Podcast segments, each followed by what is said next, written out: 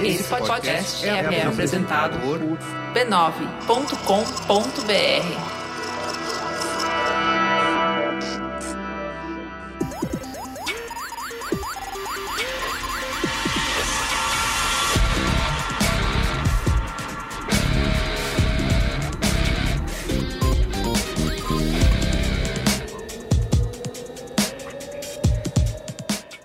sou Carlos Merigo, esse é o Braincast número 377. Estou aqui hoje com Beatriz Fioroto, Olá, Braincasters! Luiz e Gino,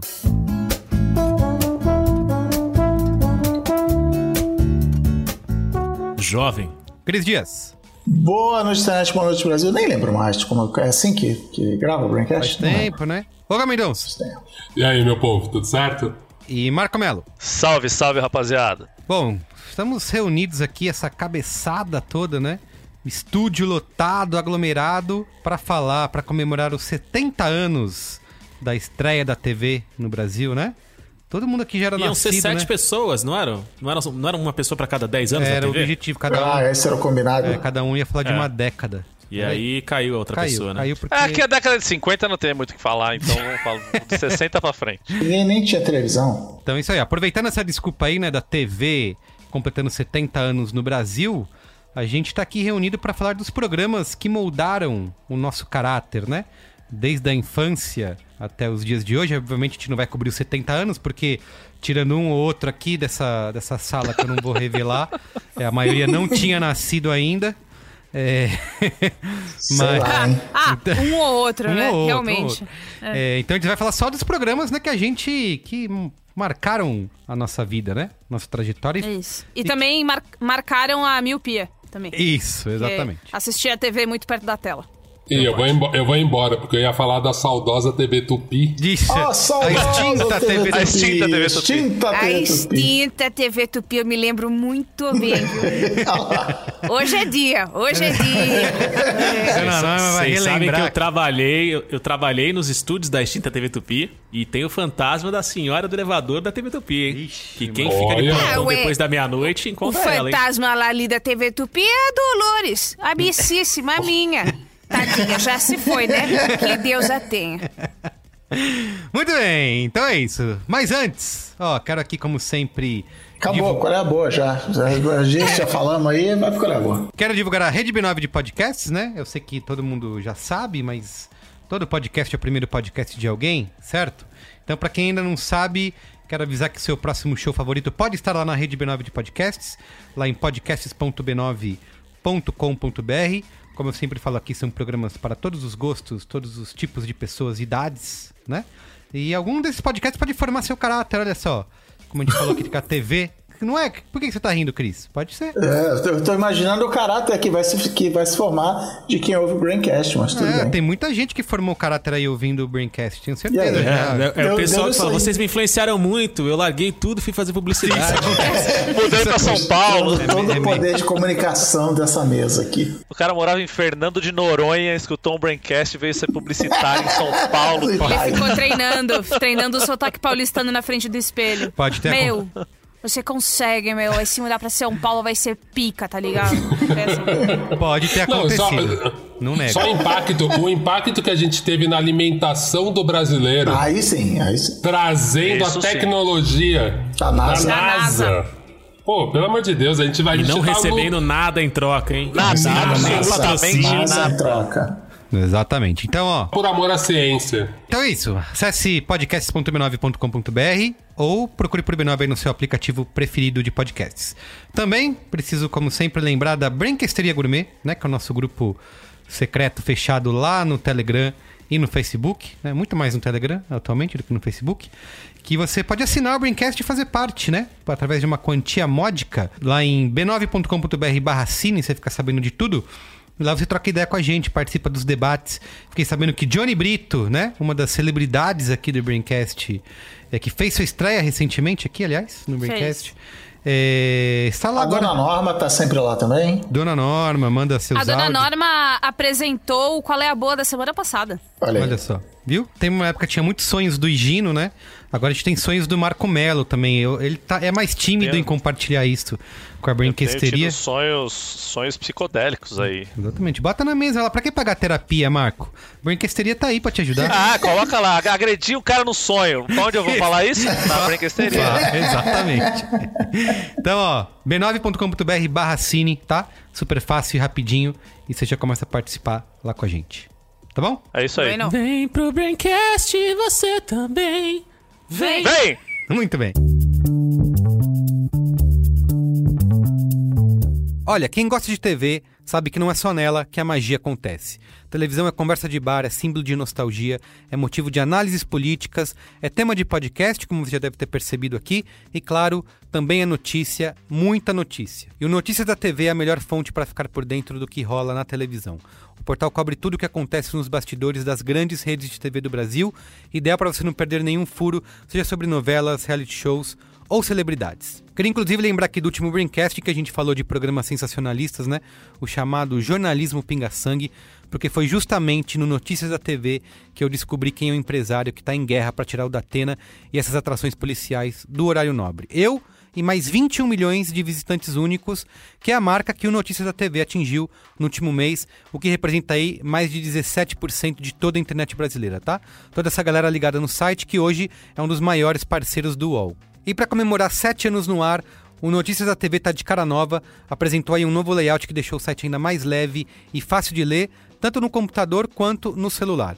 E tudo isso sem abrir mão de um jornalismo de atitude que sempre marcou o Notícias da TV ao longo dos anos, que traz aí uma cobertura que incentiva a diversidade e fica de olho no combate ao machismo, ao racismo e tudo aquilo que não queremos ver na televisão e nem em lugar nenhum, tá? Então é isso, para ficar por dentro de tudo que rola na televisão, acesse noticiasdatv.uol.com.br. Então é isso, vamos lá pra pauta? Vamos pra pauta!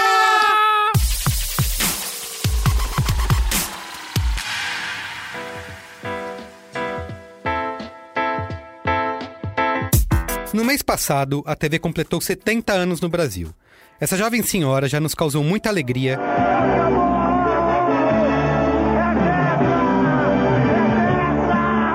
Muita emoção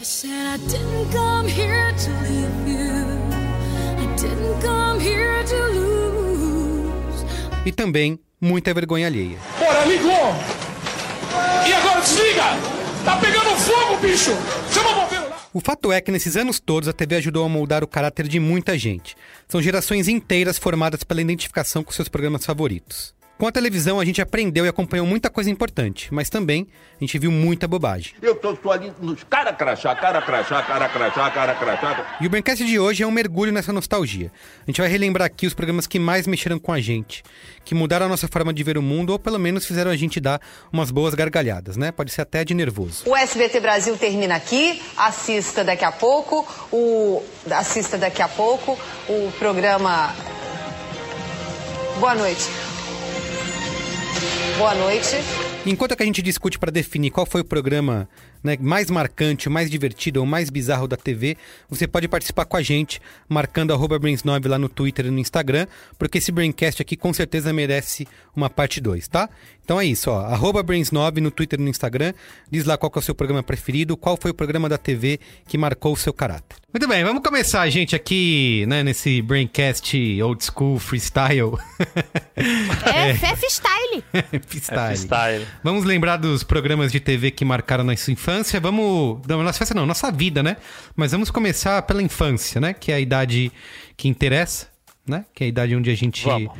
é feliz de verdade. Não? Tem brilho no olho, que a gente entra em videoconferência com brilho no olho ainda. Brilha no olho, exatamente. Eu comecei a fazer uma lista aqui pra participar desse programa e tal, e fui ver.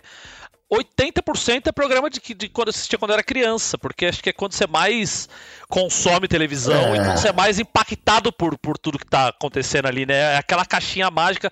E outra, quando eu era criança, e, e os, os meus pares aqui também, a gente tinha sete canais na televisão. Não, to- é, todo mundo do aqui. do- do é 2 ao esse. 13, pulando de Ah. um em um. É, era canal. A Bia, a Bia já é da, da, da net. Não, mas eu não tinha.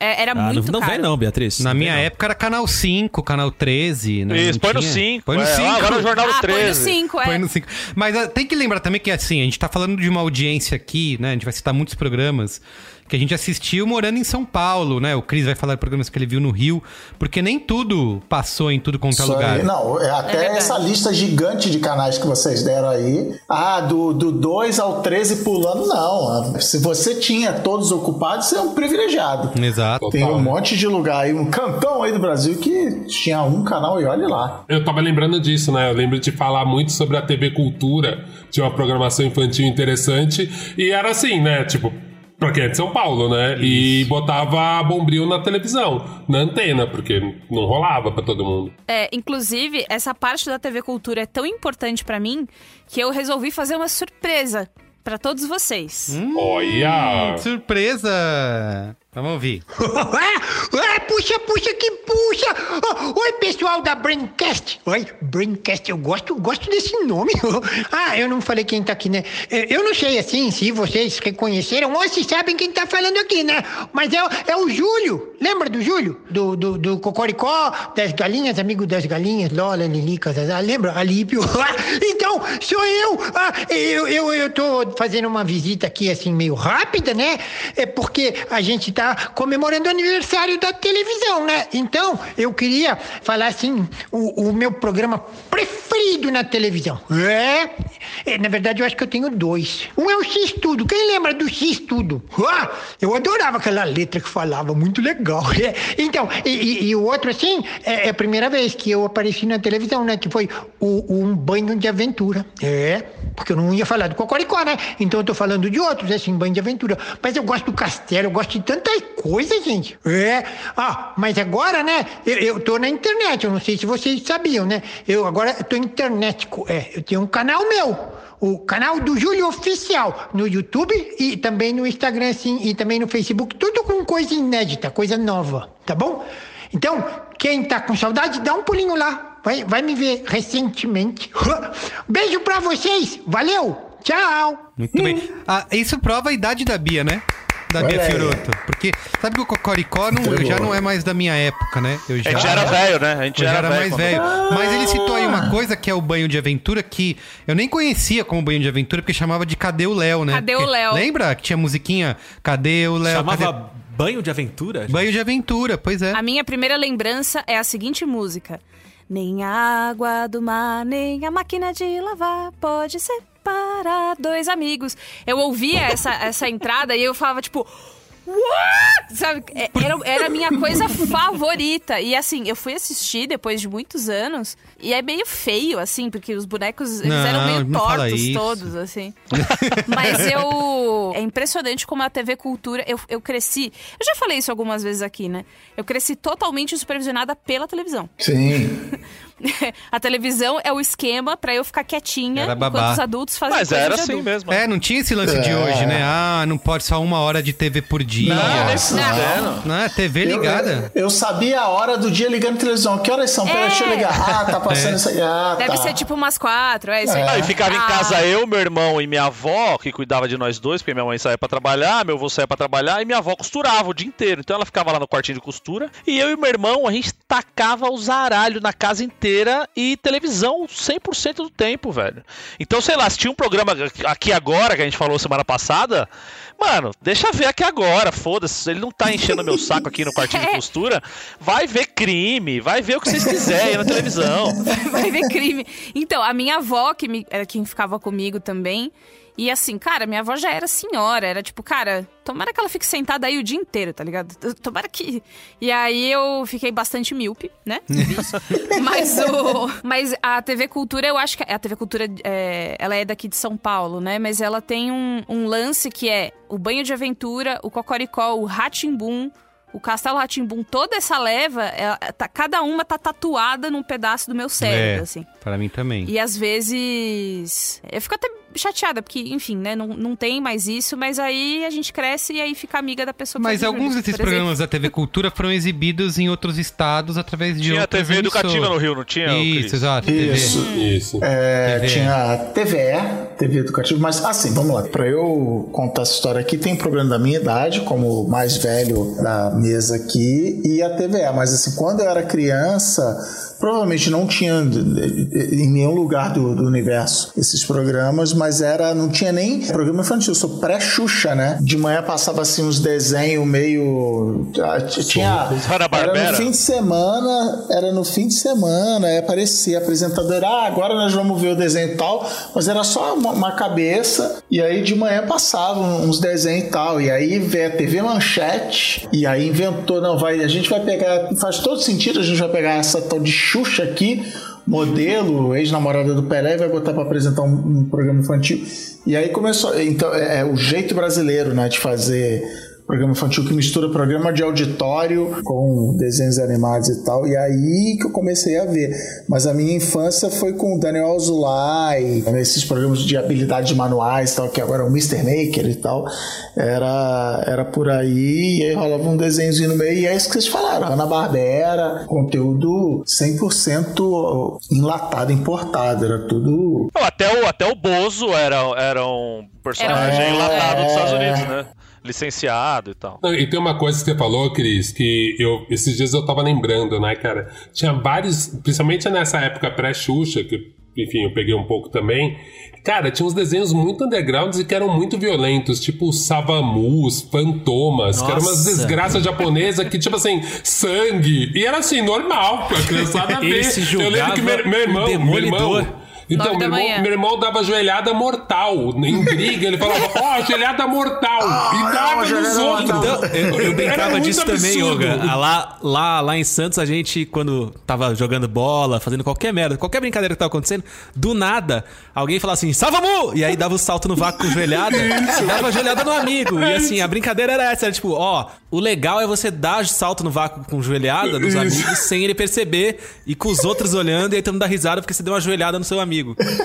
E é isso. E ele se jogava Só- o demolidor. só e cara, a, a música, hábitos, né? a música de abertura do Savamu é, é uma peça poética que talvez tenha, né, criado as bases para que uma geração inteira de poetas tenha, tenha vivido. Porque é, tem, tem, um- tem um trecho lindo que era e ele não sabia que o mundo era pequeno e que os insetos que vagam pelos charcos têm poucas chances de encontrar o oceano. É isso, ó. Puro Djavan. Isso era a música de abertura de um kickboxer. É de um desenho de kickboxer. é isso. Qual é o sentido, cara? Isso que era legal, Djavan você, você é crescia isso. violento, mas poético, né? Ao mesmo tempo, tinha poesia e violência ali junto. Essas influências que os desenhos têm na gente. Quando eu era criança, eu assistia Tom e Jerry, passava no SBT bastante.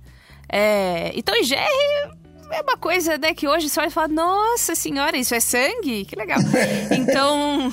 Arrancou é, os olhos do- da, tinha um na base da episódio. paulada? Na verdade, isso, isso acontecia em vários episódios. Que o Tom trancava o Jerry em algum lugar e engolia a chave, né? E aí, é, já sabe onde que eu estou querendo chegar, não é mesmo? E aí, é, eu vi a chave do apartamento ali na porta, né? Fincada na porta. Falei, pô, tô fazendo nada. Por que não? Tô de bobeira motivo, aqui. tipo, ninguém, não vou deixar ninguém embora, não. É tipo, vou comer. Ah, mano, vou fazer. Tô aqui, a chave também, não tem ninguém me olhando. E aí o que aconteceu? Eu coloquei a chave na boca e aí a chave ficou presa transversalmente. No com a palato. cabeça da cha- É, com a, a cabeça da chave no céu da minha boca e a ponta da chave embaixo da minha língua. Ó, você Ah, foi tá salva pelo, pelo palato pequeno aí, no caso. Pois é, aí eu fiquei com aquele negócio preso e aí demorou dois segundos pra eu entender a bosta que eu tinha feito. Você não tá vendo que o rádio não tem mais, mas o Gino tirou o fone de ouvido agora. É porque ele não tá bem. É, tá bom, tá bom. Gino tá mandando seguir porque ele ficou com aflição. É, aí ficou, ficou, aí eu comecei a chorar. Aí a minha mãe viu e não teve condição de me ajudar porque ela ficou muito nervosa. Então quem tirou a chave de dentro da minha boca, Foi um chaveiro que vocês chamaram. quem desenganchou foi minha irmã, que é mais velha do que eu. E eu tenho uma, um machucadinho até hoje embaixo da língua por causa desse negócio. E me perguntavam por que, que eu tinha feito aquilo. E eu, pequena, respondia: o cachorrinho pulou na minha boca, porque tinha um chaveiro de cachorrinho. E é por isso que você tem que controlar o tempo de, de tela dos seus filhos. Obrigada. Voltando pra TV, é, a gente tá falando de Bozo, mas teve um outro programa dessa época que talvez seja um dos primeiros que eu me lembro de assistir, que era o Bambalalão. Não sei se alguém Bambalalão assistiu. era muito Bambalala, bom. bambalala, E- bambalala, bambalala. E teve, assim, teve uma coisa que me marcou esse programa em lá adiante de específico. Bozo ou, ou, ou não? Putz, É eu não antes. sei. Eu acho que é antes, eu acho que é antes, cara. É. Tinha a Didi, né? Silvana, né? Que era uma das apresentadoras. Isso, E primeiro tinha o crush. professor, professor Poropopó. É, eu lembro que me marcou porque teve uma Ah, TV excursão. Cultura. Aí lá vem vocês que TV Cultura. Ah, tá bom, vai. Teve uma excursão da escola que levou a classe para assistir o programa lá no auditório. Então eu lembro de ter essa comoção na minha família, sabe?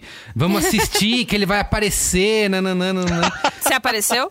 Eu não acho que sim, assim, parece eles filmam o auditório, né? E tá a turma lá. E, ah, Tá, é, é tipo, é pra gente imaginar o Benjamin agora na plateia. pode ser, pode ser. Mas, ô, assim- Merigo, É. você falou de comoção, eu fui, acho que eu já até contei aqui no Braincast uma vez, no programa que o Chico Barney participou, que eu participei da primeira gravação do Hora do Capeta do Sérgio Malandro, nos estúdios do SBT na Taliba Marco- Leonel. É um marco na história da TV brasileira. Não, eu, eu, Hã? mo- eu morava em Hã? São Bernardo nessa época, porque meu pai era casado com a minha mãe ainda, a gente morava em São Bernardo, e aí ia ter o. o escolaram uma vaga pra mim na excursão que ia vir ver o Sérgio Malandro aqui na, na, na Vila Guilherme. E O aí eu vim. né? Me- Crush me- aí minha mãe me, me jogou dentro de um ônibus com pessoas desconhecidas. Ah, como, é- como era? que- Cara, eu tinha, sei lá, seis anos, sete anos. Tudo pra me livrar desse moleque. Entra Vai! nesse ônibus e vai, e aparece na televisão lá.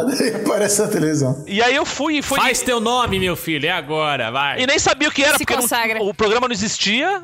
O Sérgio Malandro, puta de um maluco que só cantava farofafá e, e tal. E... Mas não era na hora do capeta que tinha as portas, a porta dos desesperados? É, mas Cara, isso foi o prime- Mas era o primeiro programa de todos, não, não existia, Ah, era a ninguém estreia sabia. do programa. É, e aí eu fui, e aí participei da brincadeira da cadeira, perdi, lógico, porque tava lá de vacilão. E aí, meus primos tudo viram eu perdendo a brincadeira da, da cadeira, me zoando. Ah, você é burro pra caralho, como é que você me perde a brincadeira da cadeira? Se fosse eu. Caralho, hein, Marco, também. Vamos falar a verdade. Como é que você perde a brincadeira da cadeira? Mas eu tinha, sei lá, 7 anos, tinha uns moleques de 13 Burro, cara. anos comigo, disputando. Não tem desculpa. Aí é foda, aí é foda. Se não tinha, se não tinha uma idade certa. Pois é, mas aí, aí esse, esse é o meu, a minha participação na TV brasileira, essa é a minha, eu participei do primeira hora do capeta Deve do ter vídeo disso em algum SBT. lugar, né? A gente tem Ah, que eu procurar. Eu procurei tenho. no YouTube, mas não achei. Eu tenho uma maravilhosa participação na TV brasileira no programa Amaury Júnior. Eu já tentei Oh. procurar esse vídeo, eu nunca achei. Se alguém for achar, por favor. Eu era pequena e aí tava rolando a inauguração de um buffet infantil que eu não sei por que caralhos eu estava lá. Porque você era infantil. Não, mas por que, que eu, fui, eu fui convidada pra vernissage do buffet? Eu acho que não, né? Mas enfim, eu tava lá, eu não sei por que, que eu tava lá, mas eu tava lá. E aí o Mauri Júnior tava lá, e aí ele tava com umas câmeras gigantes, umas luzes, parecia um, um sol em cada braço. Minha E aí- amiga, Beatriz! Foi tipo isso, ele agachou pra falar comigo. E eu procedi a chorar em posição fetal, enquanto ele falava, ó, tadinha, que que é isso? E aí, é, eu, não, eu não compreendi o que tava acontecendo, eu não sabia que era uma televisão, né?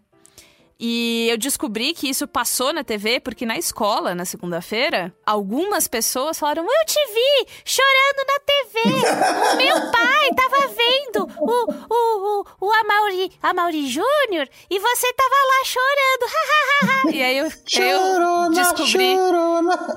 descobri o. é, a ascensão e queda é muito rápida na televisão.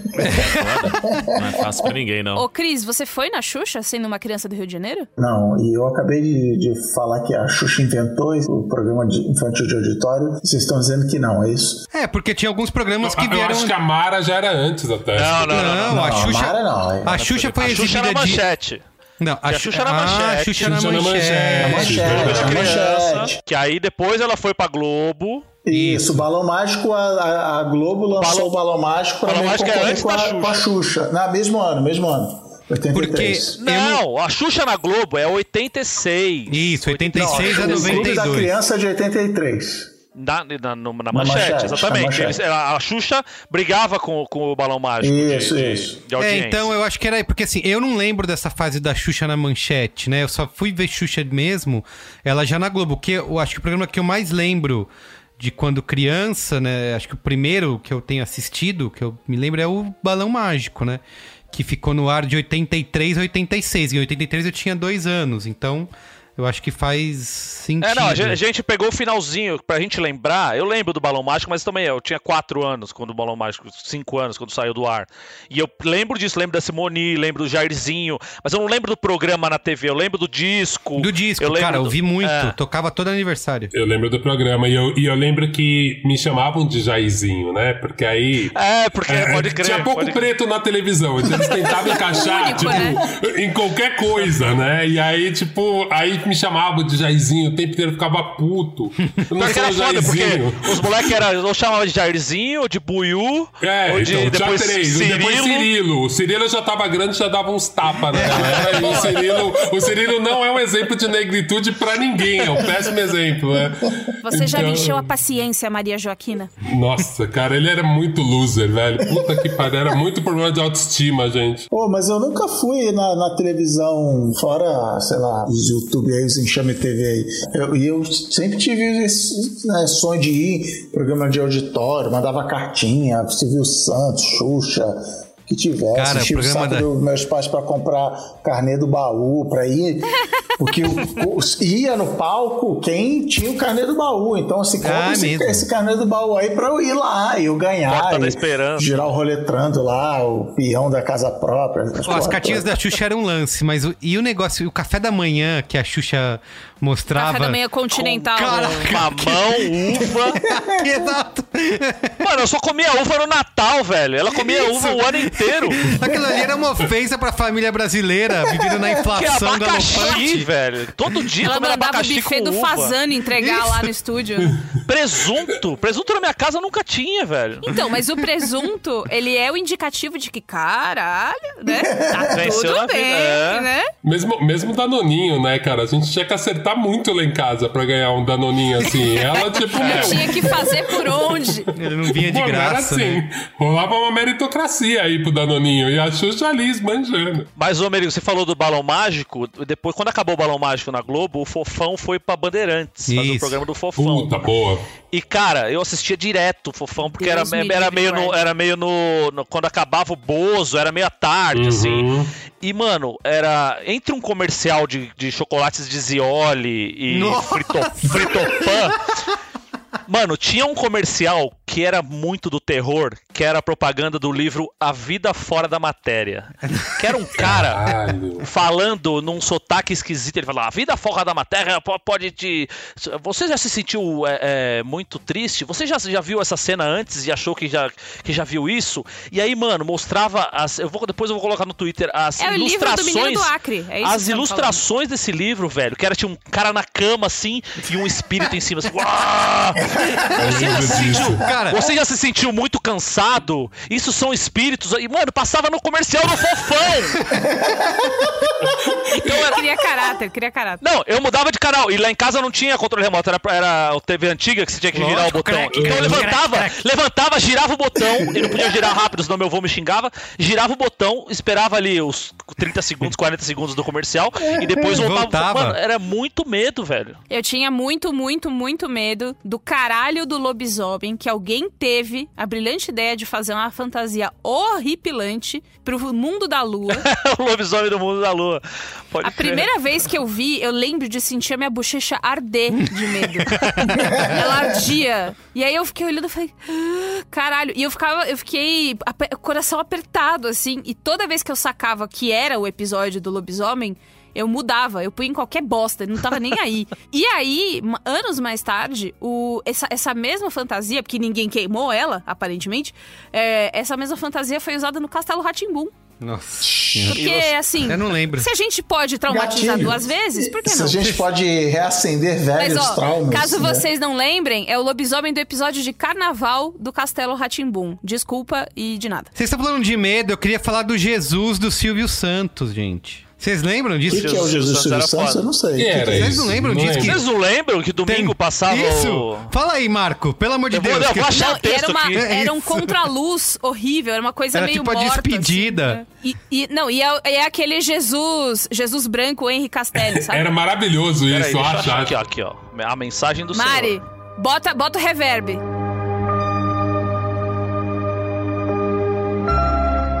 Paz, amor, fé e esperança, luz e união. não são apenas palavras. Você tem certeza que já fez tudo o que podia pelo seu semelhante?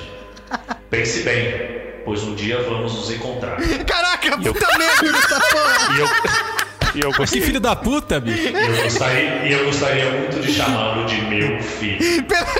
Eu não dormia Eu nem fudendo depois disso aí. O Silvio Santos ameaçando a população brasileira de morte. Era entre o show de calouros e a hora do presidente, o dia- a semana do presidente. Cara, morria de medo. Fala aí, Gino, que você tá em silêncio aí, quero ouvir Nossa, você. Cara, coisa horrível. Não, eu tô ouvindo, eu tô ouvindo vocês com, com bastante emoção. Uhum. Eu, eu vi- tive uma, uma questão que parece. Eu tenho a sensação que eu vivi a minha infância duas vezes, né? Eu vivi um pedaço da, do final da infância do meu irmão quando eu era pequeno. Então eu consumi muita coisa que era da época dele e depois vivi a minha própria infância, né? Então eu ouço vocês falando de muitos desses programas, que são os programas que meu irmão assistia, consumia, vivia. Então, por exemplo, eu, lembro que quando eu era, quando eu era pivete, eu não, eu não gostava do- dos programas de auditório, das apresentadoras Xuxa, Angélica, Mara, Eliana.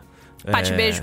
Pati Beijo, Mariane. etc. Bate beijo? É, todas elas. A Pati Pati Beijo Beijo era, era era do uma- começo dos anos 90 ali. Não conheço. E aí, mas o meu irmão tinha uma cacetada de discos e eu consumia o Trem da Alegria e o Balão Mágico e o Cu da Cobra dos, dos discos. É, e tinha show da Xuxa 1, vivia 2, essa- 3, 4, né? Não, não, sem Xuxa. Sem Xuxa. As Não, coisas não, mais, mais antigas. É isso que eu tô falando. Trem da Alegria, é, Balão Mágico. Coleção de esquinho. Julinho Bill Presidente, Fera Neném. Tipo, o Fera Neném o Julinho Bill Presidente, pra mim, é uma figura completamente presente na minha vida. E aí eu falo, eu falava com os amigos na escola e ninguém sabia do que eu tava falando. Eu, eu não tinha essa noção que eu, eu tinha um disco infantil em casa que era da época do meu irmão, de um programa que passou quando ele era pequeno. Eu achava que todas as crianças consumiam aquelas coisas também. Então vivi um período de drama e sofrimento com isso.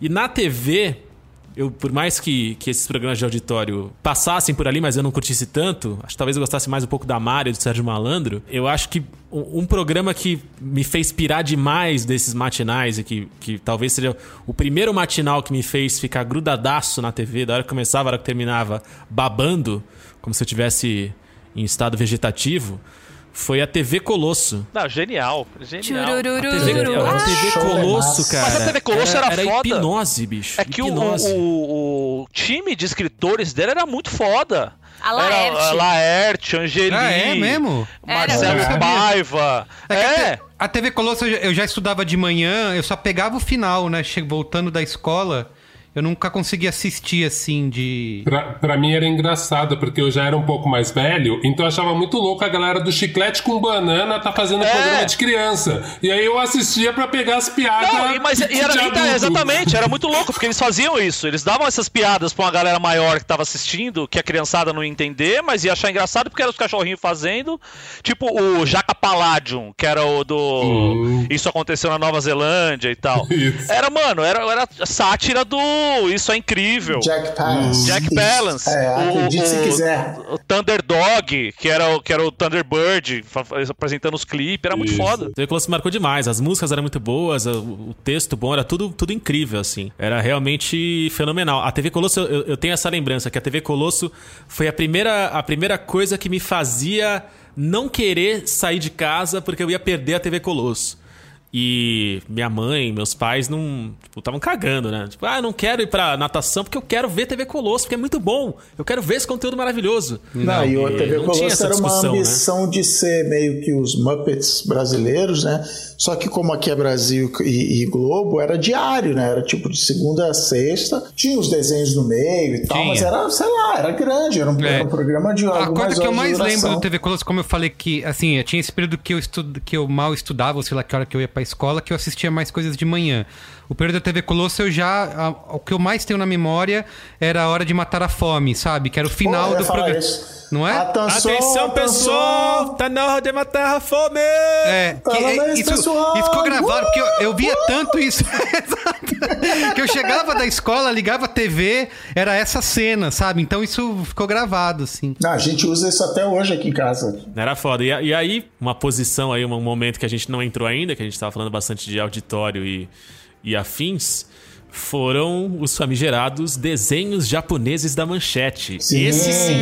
Esse sim, quando, quando, quando eu penso na minha infância, Por mais que eu tenha gostado da TV Colosso, que eu, que eu gostasse do Sérgio Malandro pintando quadros com uma tinta mágica que aparecia uma imagem e da Porta dos Desesperados. Cara, os desenhos japoneses da manchete, eles. eles é, é o suco da minha infância. Sim, mas esse, esse- você tá Foi pulando já que essa eu- que fase eu de comecei a- Jaspion a- e a ser Jiraiya? quem Você tá indo direto pros desenhos? Sim, Ah, então, eu eu, comecei, eu isso. comecei com Giban, Jaspion, Jiraiya, Changeman e Flashman. Eram esses cinco. Isso. Que. É que eu peguei a geração anterior levavam. também.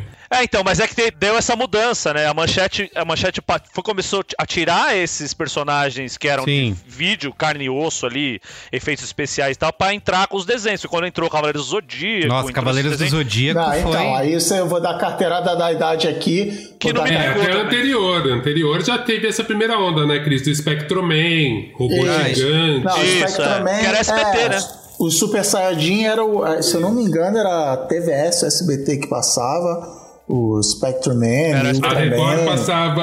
A Record passava também, né? O robô gigante, que era um, parecia uma esfinge. Que eu Então, não sei esse é outro, só foi ter TV Record no Rio. Eu já era adolescente, assim, não tinha. TV, te- tinha a Tá. TV Record no Rio, fechou, foi a falência lá. E. Mas assim, no, no Clube da Criança, porque qual é a história? Não tinha sobrado mais nenhum desenho legal americano pra, pra manchete comprar e também, sei lá, ia ser caro. E aí ela fez o que outros canais já tinham feito, foi no, foi no Japão e aí trouxe primeiro desenho. Trouxe o Piratas do Espaço. Astro Boy, não era dessa época? Trouxe uma. Não, não, não Mais lembro. Astro Boy. E Astro tinha, Boy. e tinha um outro que era, era um de um dos milhões de desenhos japoneses de, de que formavam robô e tal. E aí depois foi pra essa história de Jaspion, é, Changeman, Jiraiya e tal. Eu acho, eu acho até que tem uns desses que eu citei que não, não sei se não eram da manchete, acho que eram da Band, né? Giban, acho que era na Band, né? É, alguns eram era- da Band, exato. É, os, os primeiros foram na manchete, que era Jaspion e Changeman, foram os dois primeiros que eu lembro. Aí depois Sim. eles trouxeram já é, Jiraiya... Cybercops, eu acho que era da Band também. Cybercops Não era da Band. É, Lion Man era na manchete ainda. E Não gostava de Lion Man. Era ruim mesmo. É, e é. E aí- Giban acho que era na, na, É, e depois desses todos que eu citei, aí a manchete com o programa da Pati Beijo inseriu o desenho que foi o grande marco da minha infância, a coisa que provavelmente mais marcou a minha infância, que foi os Cavaleiros do Zodíaco. Sim. Teve até. é- Era uma época que, que, com o sucesso dos Cavaleiros, eles tentaram depois apostar em, em- em outros, como Churato. Aliás, o, o cara que, que dublava o Churato hoje é um, é um dublador, um narrador, locutor de grande sucesso, faz Casas Bahia, Sport TV, entre outros. Eu sempre ouço a voz e falo, ó, o Churato aí.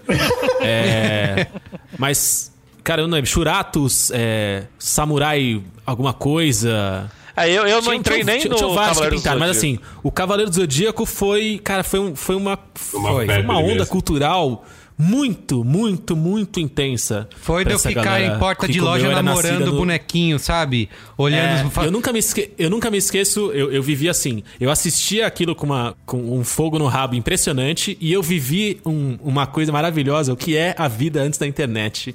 E o que, o, o que é, né? O que é o, o que é o ser humano. Eu tinha o quê? Mais ou menos uns seis anos, cinco, seis. Não, acho que seis, seis, sete anos, quando Cavaleiros do Zodíaco tava crescendo e tomando conta do país e do mundo. E aí o que acontecia? Eu ia pra escola à tarde. Como rolava o Cavaleiro do Zodíaco? O Cavaleiro do Zodíaco passava de manhã e no fim da tarde. Isso. Ele passava acho que às 10 e meia na manchete e 5 e meia, 6 horas, era por aí. Eu não fazia a menor ideia que passava Cavaleiros do Zodíaco de manhã. Não fazia. Nem eu, só assistia à simpli- tarde. Eu simplesmente não fui impactado por essa, por essa questão. O meu irmão, que era meu companheiro de aventuras, estudava de manhã, então ele não se atrelava a isso, e a minha mãe não estava não tava prestando atenção na TV de manhã nisso. Então eu tava vendo TV Colosso, eu tava vendo alguma outra coisa, e não tava passando pela manchete de manhã. Aí eu chegava na escolinha, todo animado, pelo que eu tinha visto no Cavaleiro do Zodíaco no dia anterior. Aí falava, Você viu? Você viu? O Cavaleiro de Libra, é, ele, ele- ele mandou a armadura dele pra, pra salvar os cavaleiros. Nossa, Aí o- Ana Catarina. Aí o, é, aí o Carlinhos virava pra mim e falava assim: O que que você tá falando, cara? Eles já passaram da casa de Libra É e mataram o É escorpião. o, Bi- o Billy doidão, cara. Aí eu falava, porra, Como assim? E todo mundo ficava conversando sobre a- a- o Cavaleiro do Escorpião e eu na casa de Libra falando, caralho, Você tava o que no aconteceu na minha passado. vida? Aí eu chegava em casa, puto, puto da escola, ligava a TV e acontecia o que eles tinham falado. E eu, ao, na minha mente pueril, ao invés de eu falar, cara, eles estão vendo esse episódio antes, alguma coisa tá acontecendo. Eu falo, cara, como eles conseguem acessar o futuro? né? e eu passei mais de ano até eu entender.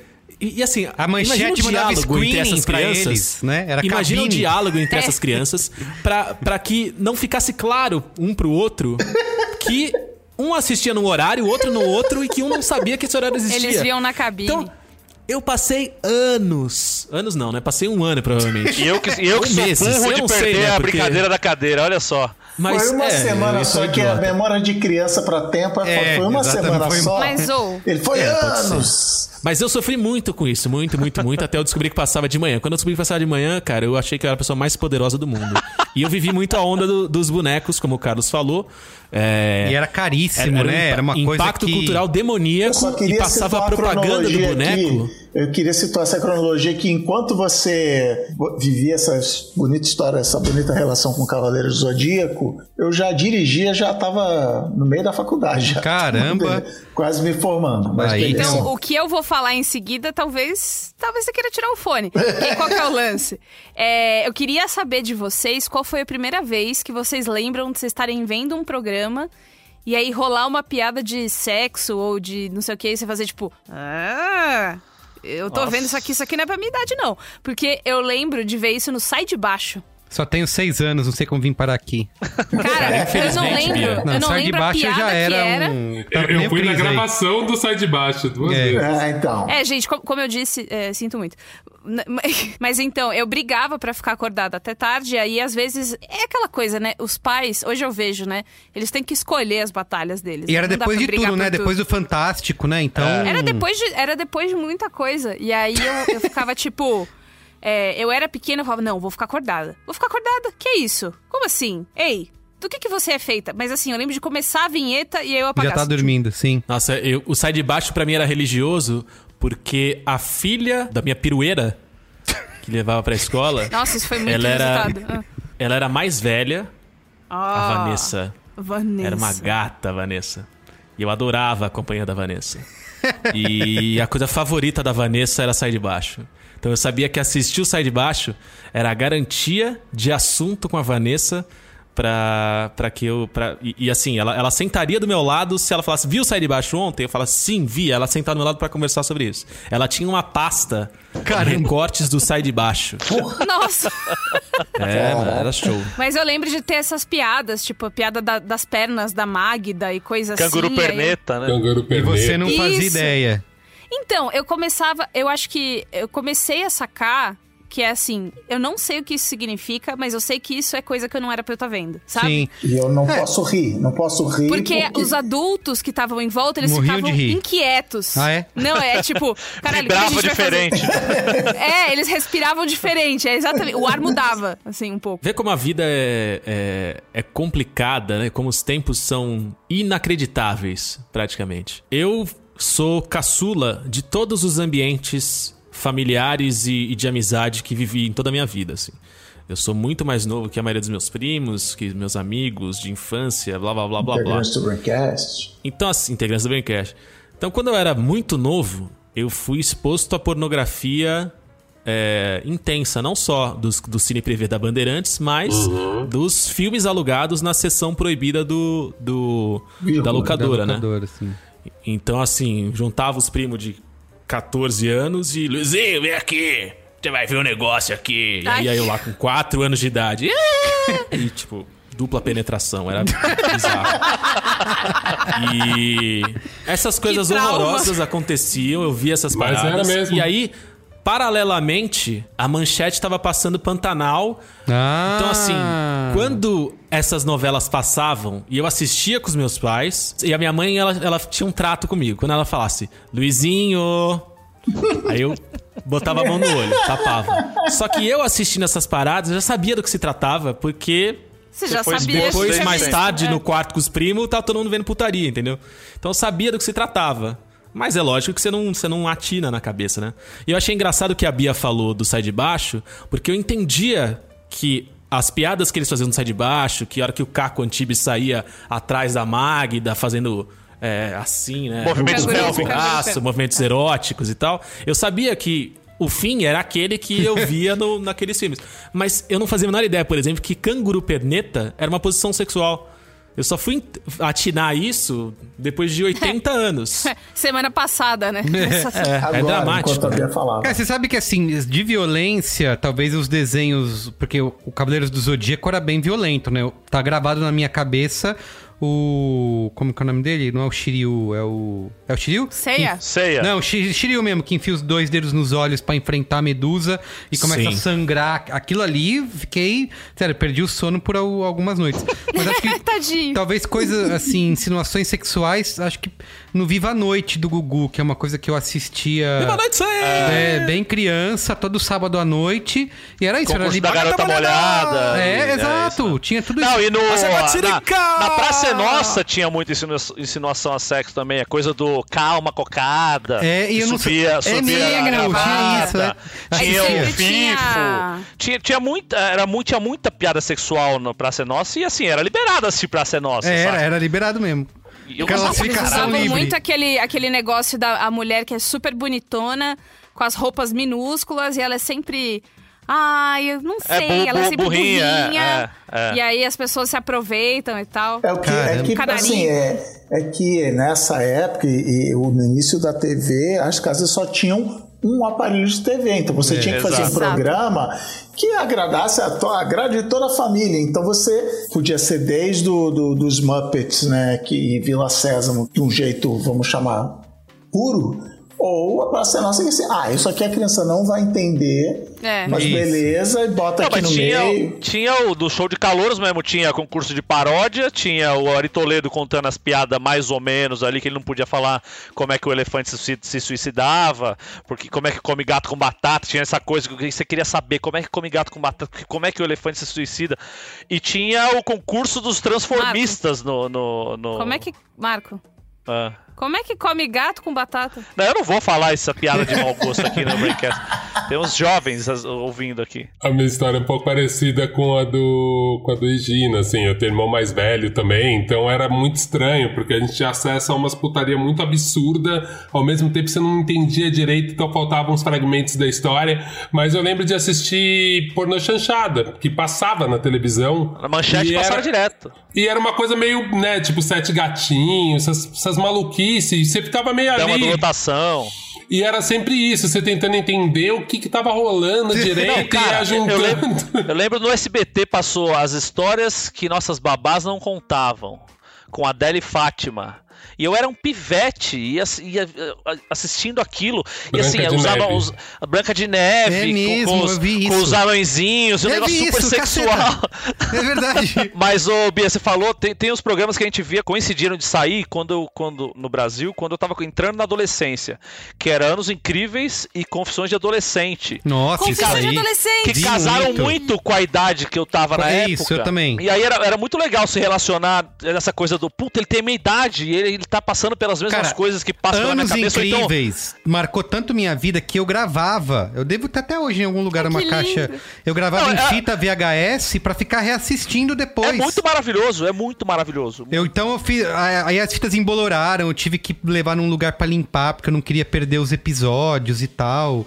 Não tinha esse negócio Falou, de torrent nunca hoje. mais, nunca mais essa tecnologia. Isso, eu nunca mais vou conseguir ver, porque não vai passar mais na cultura. E, e Confissões de Adolescente era muito foda, porque era uma realidade muito mais nossa aqui, né? Porque o É. Anos É, Incríveis, brasileira. mesmo tendo os mesmos dramas adolescentes, era passado nos anos 60, 70. Americano, né? E naquela realidade americana, do high Isso. school e não sei o que, que é Isso, outra. O isso. moleque dirigindo com 16 anos. É. E o caralho, como é que ele dirige com 16 anos? Isso, isso. E aí entrou Confissões de Adolescente, que era. Meu, e, as- e, e Confissões de Adolescente era muito louco, porque tinha a mina mais nova, que era a, a Débora Seco que fazia, que a gente combinava na idade ali, e tinha as duas mais velhas, né? Que aí abrangia bastante, bastante idades ali dentro da adolescência. E, meu, era muito foda, porque tinha os, os episódios das meninas mais velhas, que você- ficava prestando atenção, porque, pô, as meninas mais velhas são as meninas mais velhas, vamos ver o que os caras mais velhos faz ou não faz, o caralho. E tinha os dramas da nossa idade, assim, que, que, que era o que a Débora Seco vivia na, na, na série. Fala aí, Luiz. Você sabia? A atriz Georgiana Góes, uma das estrelas de Confissões de Adolescente, é irmã de Micaela Góes, apresentadora do programa Santa Ajuda no GNT. Olha aí. Momento Muito- trivia. É, né? Foi total. Branded content aí no meio. Tinha, tinha também o Lucas Silva e Silva, né? Até, que até tava brincando com vocês Lua. no grupo, falando que ele era o primeiro podcaster, né? Ele já fazia.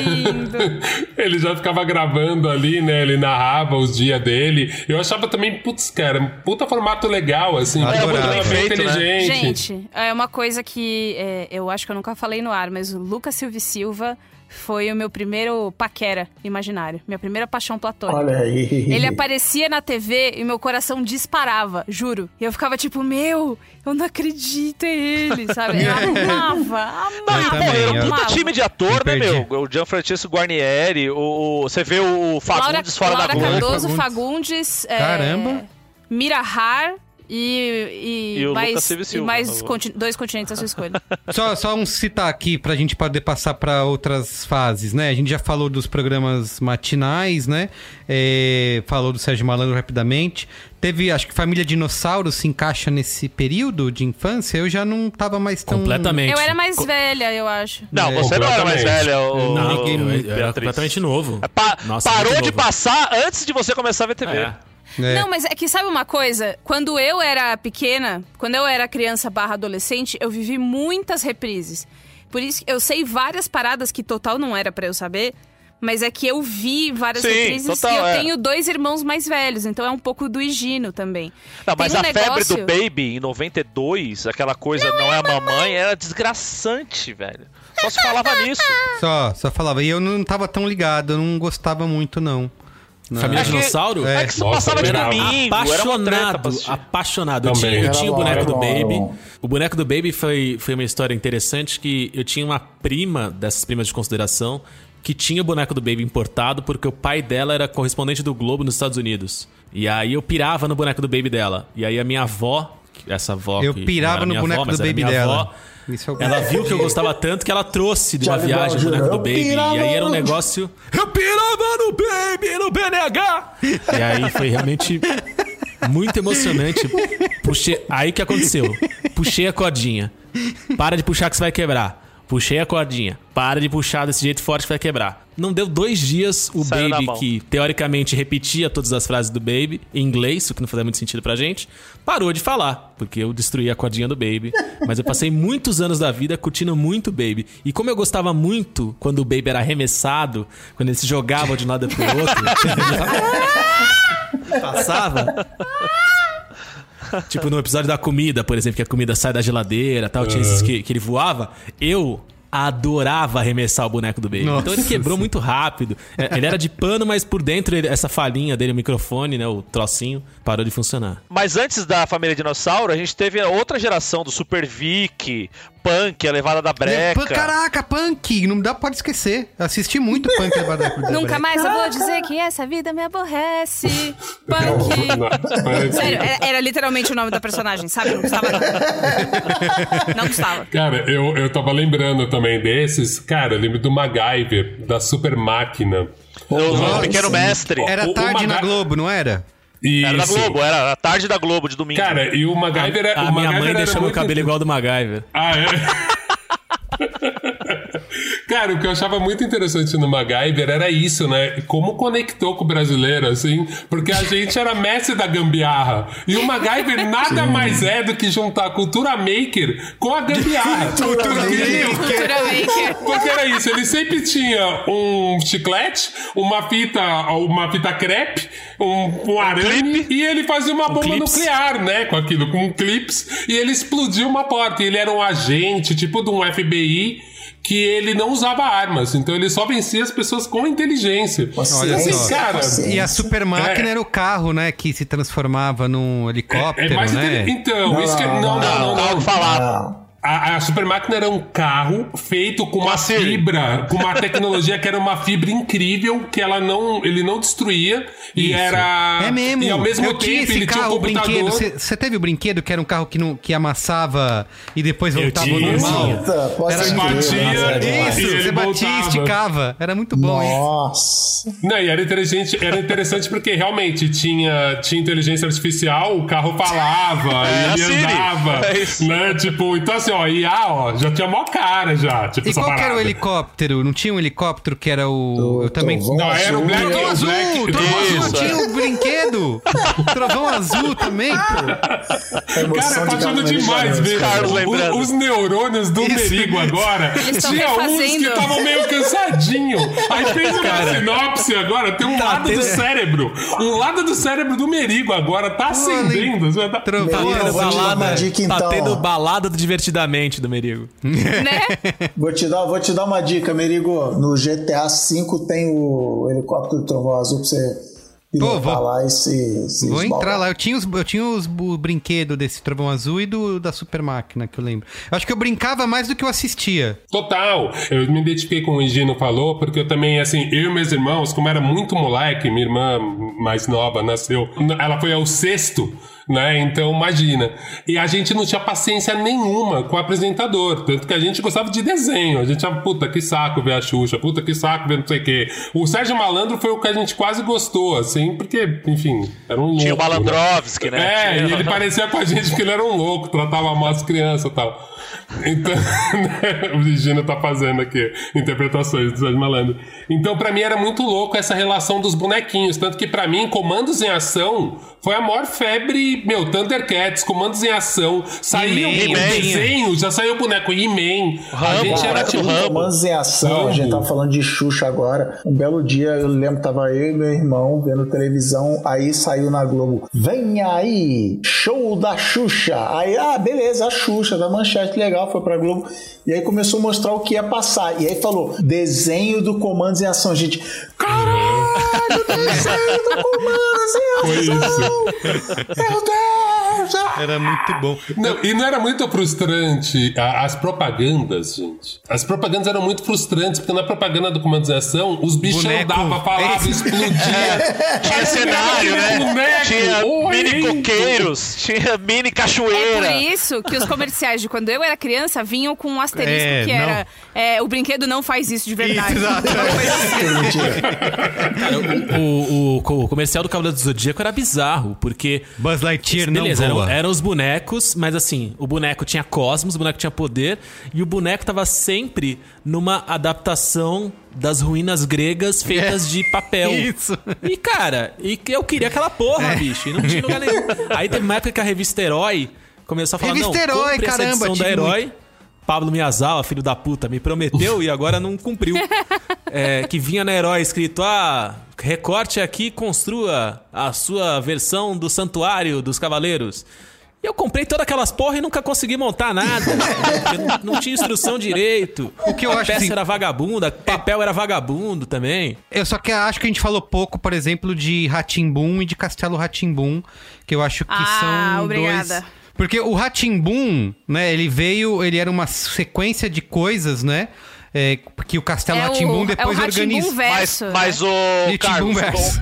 Não, não, não. Acho que, acho que muito pelo contrário, Carlos. Não, o é primeiro- nada disso. o primeiro de o, é o Rá-Tim-Bum. era um conjunto de coisas. Isso, isso que Que o Castelo Rá-Tim-Bum criou uma historinha Isso, e aproveitou narrativa. Mas- inspirações de Mas poucas peraí. coisas. Exatamente acabei o falar. era um, era um cosmos Carlos, Carlos, inteiro. peraí. O Ratimbum é uma evolução do programa Catavento, que já era esse programa que ensinava a fazer Cata, cata, É coisas. mesmo, cata, é mesmo. vento com a mão. Catavento com a mão, Cata, cata, exatamente. Cata, cata, tudo, Cata com a tudo visão. com a visão, cata, cata o amor com o coração. Com E aí era coração, abertura é de desenho e tal. Isso é pré-Ratimbum. O Ratimbum veio depois com uma linguagem mais, mais moderninha, meio MTV. Sempre que ela com umas- história. É, com umas vinhetas e tal, mas ainda com um bagulho de, de educativo. Então ensinava a contar. Aí tinha, o, tinha lá aquela. Como se aquela faz. Tinha Tinha a. o lava-mão, né? O, com o Tinha- Marcelo Taz o- legal. Não, tinha, tinha a, lava. a, a mama, a mama brusqueta era, era um ET dentro de uma É, nave. Era que São Paulo, paralisava assim, em São é. Paulo. Nossa Congela. O Ratimbum, ele é muito chegar, na- chegar da escola, pra mim. Que eu Isso, chegava é. da escola, aí almoçava, e aí trocava de roupa. É isso, E aí demora- eu ia pra mas- sala, e aí começava aquela, aquela Mas o Bia, né, da, da- não era um pouquinho mais, tipo, não era um pouquinho mais tarde assim do almoço, não era? Sei lá, umas duas. É que na época dela já é, já é a reprise da reprise da reprise. Não, Ah, é não, verdade, mas ele verdade. era mais tarde também, porque é, eu chegava, almoçava, tirava, entendeu? Porque o Enfim, Castelo ainda não era esse reprise, horário, né? era seis da tarde, eu lembro que era o Castelo Era. Ratimbum. Então, o Castelo Ratimbum foi o motivo de eu ter feito rádio e TV. Olha. É, Olha aí. Porque. Formou o e assim, caráter mesmo. Então, e aí eu, na faculdade, o meu apelido extra-oficialmente, que eu descobri um tempo depois, era Bichete Ratimbum. Porque quando você tá na faculdade, as pessoas na primeira, na primeira semana, os professores querem saber, né? Porque quê? a sua história de origem, né? Eles querem saber. E aí, você, eu, caralho, eu só tenho uma, que é eu, eu assisti o making off de 18 anos do Castelo Ratimbum, achei foda, falei, quero fazer isso aí. Que, que faculdade que eu tenho que fazer? Ah, essa? Então vou nessa. Só que eu sempre contei essa história. E aí romantizando muito, porque enfim, né? Eu, eu era adolescente, eu tinha sonhos. E hoje, graças a Deus, já me livrei de todos. Mas aí eu repeti isso muito, e aí as pessoas ficam muito caricato, entendeu? Então eu era a. Ah, No bichete céu, o seu, no céu tempão era o Castelo Ratimbu. Isso, isso. E aí, o, o grande. O, o negócio também foi. Mais tarde, a gente foi aprendendo sobre roteiro com uma das roteiristas que foi do Castelo, que foi do Cocoricó, e infelizmente ela faleceu. Ela foi minha professora, Regina, e, e foi, muito, foi muito divertido ter aula com ela. Mas eu acho que foram as coisas que eu mais assisti. Foram, foi o Ratimbum Verso, incluindo. E aí, isso eu já era mais velha, mas eu assisti mesmo assim, que foi o Ilha Ratimbum. Ah, já não Que vi, eram não. adolescentes presos. Era o Lost. Preso numa ilha. Era Lost e aí, Lost. porra, várias paradas aconteceram. Tinha fumaça, tinha Graziela Moreto, tinha não sei o quê. E aí eles iam embora. Dois pensamentos pegando carona na Bia. Primeiro, uma provocação. Será que existe em alguma faculdade de, de rádio e TV do Brasil a Bichette Braincast? Olha aí. Interrogação. Ai, é porque, Segundo, é porque segundo. o que eu gosto muito do Braincast, daí eu vim pra fazer podcast. É isso? Se- exatamente. Segundo, talvez eu tenha esquecido. Ah, não, lembrei. é, Ratimbum, Ratimbum eu assisti de forma doentia. Tipo, via muito, via muito. Você gostava muito. do Bludo? Eu gostava de tudo que acontecia no Ratimbum. Eu tinha medo do Máscara. É, cara, Verdade. Eu tinha, eu, tinha medo, eu tinha medo do Marcelo Taz como, como esfinge, porque eu achava tudo aquilo muito você estranho. Não era o Marcelo. Taz Esfinge. O, o Marcelo Taz. Não, ele era só o, era só o professor Tiburcio. Professor Tibúrcio, eu tinha medo do. Desculpa, eu tinha medo do professor Tibúrcio, não, do- não da Esfinge. É, eu gostava da Esfinge. Cara, eu, eu, cara, eu gostava muito de Ratimu, era bizarro. Eu realmente. Eu quero mandar um beijo pro Ratimu, pro Ratimu inteiro. Eu, eu lembro que eu gostava muito, muito, muito, muito, muito da, dos quadros de caixa de sapato, quando ele fazia histórias na caixa de sapato e a menina andava por ali, aquela menina com a voz. Fina, lá, lá, lá. A Nina. É. Agora, o, Ra- o Castelo Ratimbum. É exatamente, ela mesmo. O Castelo Ratimbum, pra mim, foi a primeira experiência com TV on demand. Por quê? porque o Castelo Ratimbum passava no horário, quando ele, estre... quando ele passava mesmo, né?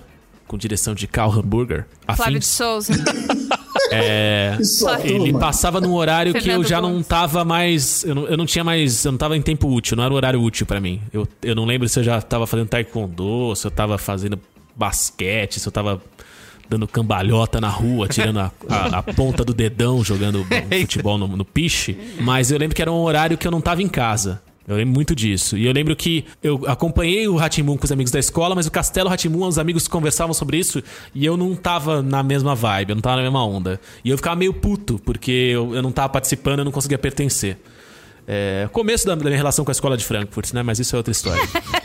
Aí, a Folha, se eu não tô enganado, lançou Ah, VHS, a é. coletânea em VHS do Castelo Ratimbum. Num período em que o Castelo Ratimbum ainda era atual, não era, um Era, negócio eu de resgate muito antigo. Era uma coisa tipo, ó, estamos lançando aqui a parada que tá rolando ainda. E aí foi aí que eu, que eu me envolvi com o Castelo Ratimbum. Então foi, foi muito provavelmente a primeira, a primeira série que eu acompanhei em VHS. Então foi a, foi a minha estreia com, com o Netflix. Foi quando o Castelo Ratimbum inventou o Netflix. A Folha, né? Net- a inventou Folha o Netflix. Foi. E aí, cara, eu assisti o Castelo Ratimbum muitas vezes em ordem cronológica. Eu não Sim. era do Dodói de falar, ah, agora eu vou pegar um aqui e vou ver. Não, eu era, eu era meio metódico, tipo, agora eu vou assistir. E aí eu passava uma semana vendo todos. Aí eu falava, agora eu vou ver de novo. E aí eu via de novo. Um infantil que Você foi tinha uma voz sucesso. bem grossa, Com né? 14 anos, essa voz aí, você tinha É. 14 anos. Um sucesso logo depois desse período aí que eu já não acompanhei foi aquela TV Cruz, sabe? Que era do, do SBT. Cruz, cruz, cruz. É, Tchau. eu já tava em outra, em outra Eu fase. já tava velho já, né? A tava TV velho. Cruz, Tava a velho, TV acho que- Cruz, ela foi uma junção de produção do SBT e da Disney. Ah, é? Ele Ah. passava é, ao mesmo tempo no SBT Ah, era e Disney na Disney Cruz, Channel. não é? Ah, É, isso. Saquei, Então saquei. tinha os Todos os desenhos, desenhos tinha eram da Disney, né? DuckTales, tinha um monte de Chiquititas coisa. eu também já Mas- não peguei, mas fui viciado Ah, pera, pera, pera, pera, pera, pera. DuckTales. Agora Uh! em... Nossa, Agora- o Steve Santos anunciando. Essa de noite, estreia de ca- Os Caçadores de Aventura. Todos eles são Imagina, isso aí, fiquei esperando, ó. Um tempão começar na frente da TV. Carlos Merigo, Carlos Merigo tocou num ponto. Ah, Chiquititas. E Mas ia falar de carrossel, na verdade, que foi o. Mexe, o- mexe, mexe com as mãos pequeninas? Galera, eu quero revelar pra vocês aqui agora, em primeira mão. Você que ouve esse podcast, você que pensa, tá aí, eu adoro essas pessoas, eu gosto de acompanhá-las. São meus amigos, são meus amigos virtuais. Assim como o Celso Portioli tem várias amizades virtuais, os membros do podcast Braincast são os meus amigos virtuais. Pra você que ouve agora, eu revelo. O sonho da minha vida, o sonho que eu não realizei, não realizarei e que faz o meu coração ter buraquinhos é o fato de eu não ter sido um chiquitito. eu tentei convencer a minha mãe, eu tinha certeza absoluta quando eu tinha 7 anos de idade, 8, não, acho que 8 anos de idade quando começou as Chiquititas. Eu tinha certeza absoluta primeiro. Eu, eu fiquei completamente apaixonado pela Millie. E sou apaixonado pela Fernanda Souza até hoje. Encontrei a Fernanda Souza já no mundo de celebridades que vivo hoje, né? Somos dois. Ambos celebridades. Contei essa história pra Millie, ela gostou muito. O resto Eu são amei que o nome dela é. Millie pra sempre, né, tadinho? Exatamente. Mas eu tinha. Eu, eu gostava muito. E assim, claramente, né? No, no mesmo universo que eu fui criado, que aos 4 anos de idade eu ficava vendo pornografia de dupla penetração com os meus primos mais velhos, era um- uma realidade em que falar porque você gostava de chiquititas era alvo de chacota automática, né? Chiquitita Tipo, é coisa era de humilhado. menina, né? Porra, durante pouco tempo eu me senti meio que humilhado. Falei, cara, eu não posso falar que eu gosto de Chiquititas. Então eu via, e eu era fissurado. Eu tinha revista das Chiquititas, eu tinha uma caixa de, de, de. Como chama aquele material natural? Palha. Caixa de palha Vime. das Chiquititas. Baú, baú de palha de Vime das Chiquititas. E coleção. Álbum, revista Contigo especial. Eu assistia como um doente. Mas tudo Foi isso a em primeira segredo, coisa né? da vida que eu gravava, que eu comecei a gravar pra ver depois, e eu gravava pra no dia seguinte saber cantar a música nova. Sabe assim? Só que tinha esse rolê, tipo, pô, se eu falar pra molecada que eu piro nas Chiquititas, eu vou ser humilhado e eu não vou ter mais amigos. Você vivia esse amor em segredo, é isso? Amor Então eu vivia esse bandido. amor em segredo. Até que falei pra uma amiga na escola, ela falou que pirava também, e aí eu vi que as Chiquititas eram, eram um lance pra eu conseguir ficar perto das gatinhas. E aí eu falei, cara, é isso aí, eu vou, eu vou assumir as Chiquititas. E aí eu assumi as Chiquititas, fui zoado pelos amigos, fui abraçado pelas amigas, e aí pintou uns dois amigos falando, não, mas eu também piro nas Chiquititas sim. E aí o que aconteceu? Foram três anos seguidos na, no ensino fundamental 1 com coreografia das Chiquititas no final do ano. E eu dançava o mexe-mexe como ninguém. Quando falava tudo, tudo, tudo é teu, é só querer, era eu que falava, você quer? era eu. E aí que aconteceu? Lá pela. Quando eu tava na terceira série, eu acho, o Silvio Santos anunciou: olha só, você que quer ser uma- um ator da, da série Chiquititas, ela Belas Chiquititas, venha fazer o teste. E aí eu falei, cara, sou eu. É o Porque meu- eu tinha é a certeza grande absoluta. chance, né? Eu tinha certeza absoluta que eu, que eu era muito talentoso. Muito talentoso. Como tenho até hoje, né? Mas. É uma certeza vã, já que também sou acometido pela síndrome do impostor. Mas eu tinha certeza que eu ia, que eu ia conseguir ser o Chiquitito. Eu tocava violão já na época, então eu achava que isso ia ser um diferencial, porque nenhuma criança tocava violão. E teve um personagem que era um, um gatinho que tocava violão pra Millie. Eu falava, cara, eu vou tocar violão, não só eu vou entrar, como eu vou ser o par romântico da Millie. É, é agora, E Brasil. Eu falei, agora Brasil. E aí eu falei, mãe, você tem que me levar pra São Paulo pra fazer o teste da Chiquitita. Ela falou, que São Paulo o quê, menino? Vai ficar aí, fica quieta, vai pra São Paulo nada. E aí nunca me Aí, levou. ir pra e foi São um Paulo, você quer ir levar a bosta grande. do lixo pra fora, você não quer levar, né, Luizinho? Exato. Muito bem. Nossa, Exatamente. fosse a minha mãe, ela E ia me foi colocar no ônibus e fala: desce lá na Vila Guilherme, procura o Silvio Santos e faz a E porra aí do foi teste. isso, eu nunca fui um chiquitito, cara. Eu cresci, eu cresci arrasado. Aí encontrei a Millie e contei essa história pra ela, ela achou curioso, batemos um papo, tomamos um drink. Depois na faculdade, tinha uma das minhas bichetes, era, era uma esquitita, e achei curioso, e aí contei pra ela, ela achou engraçado, mas nunca ninguém me levou muito a sério. E foi Mas a isso. gente Eu tá levando eu- aqui. E assim, A gente é, leva, meu coração, gente. No meu coração eu fui um chiquitito. Obrigado. galera. A gente falou de série de adolescente e tal, mas é de quando a gente era criança, mas é- tinha temática adolescente, que é a Armação Ilimitada, que é meio que um mito da televisão dos anos Nossa, 80. Nossa, Era muito foda.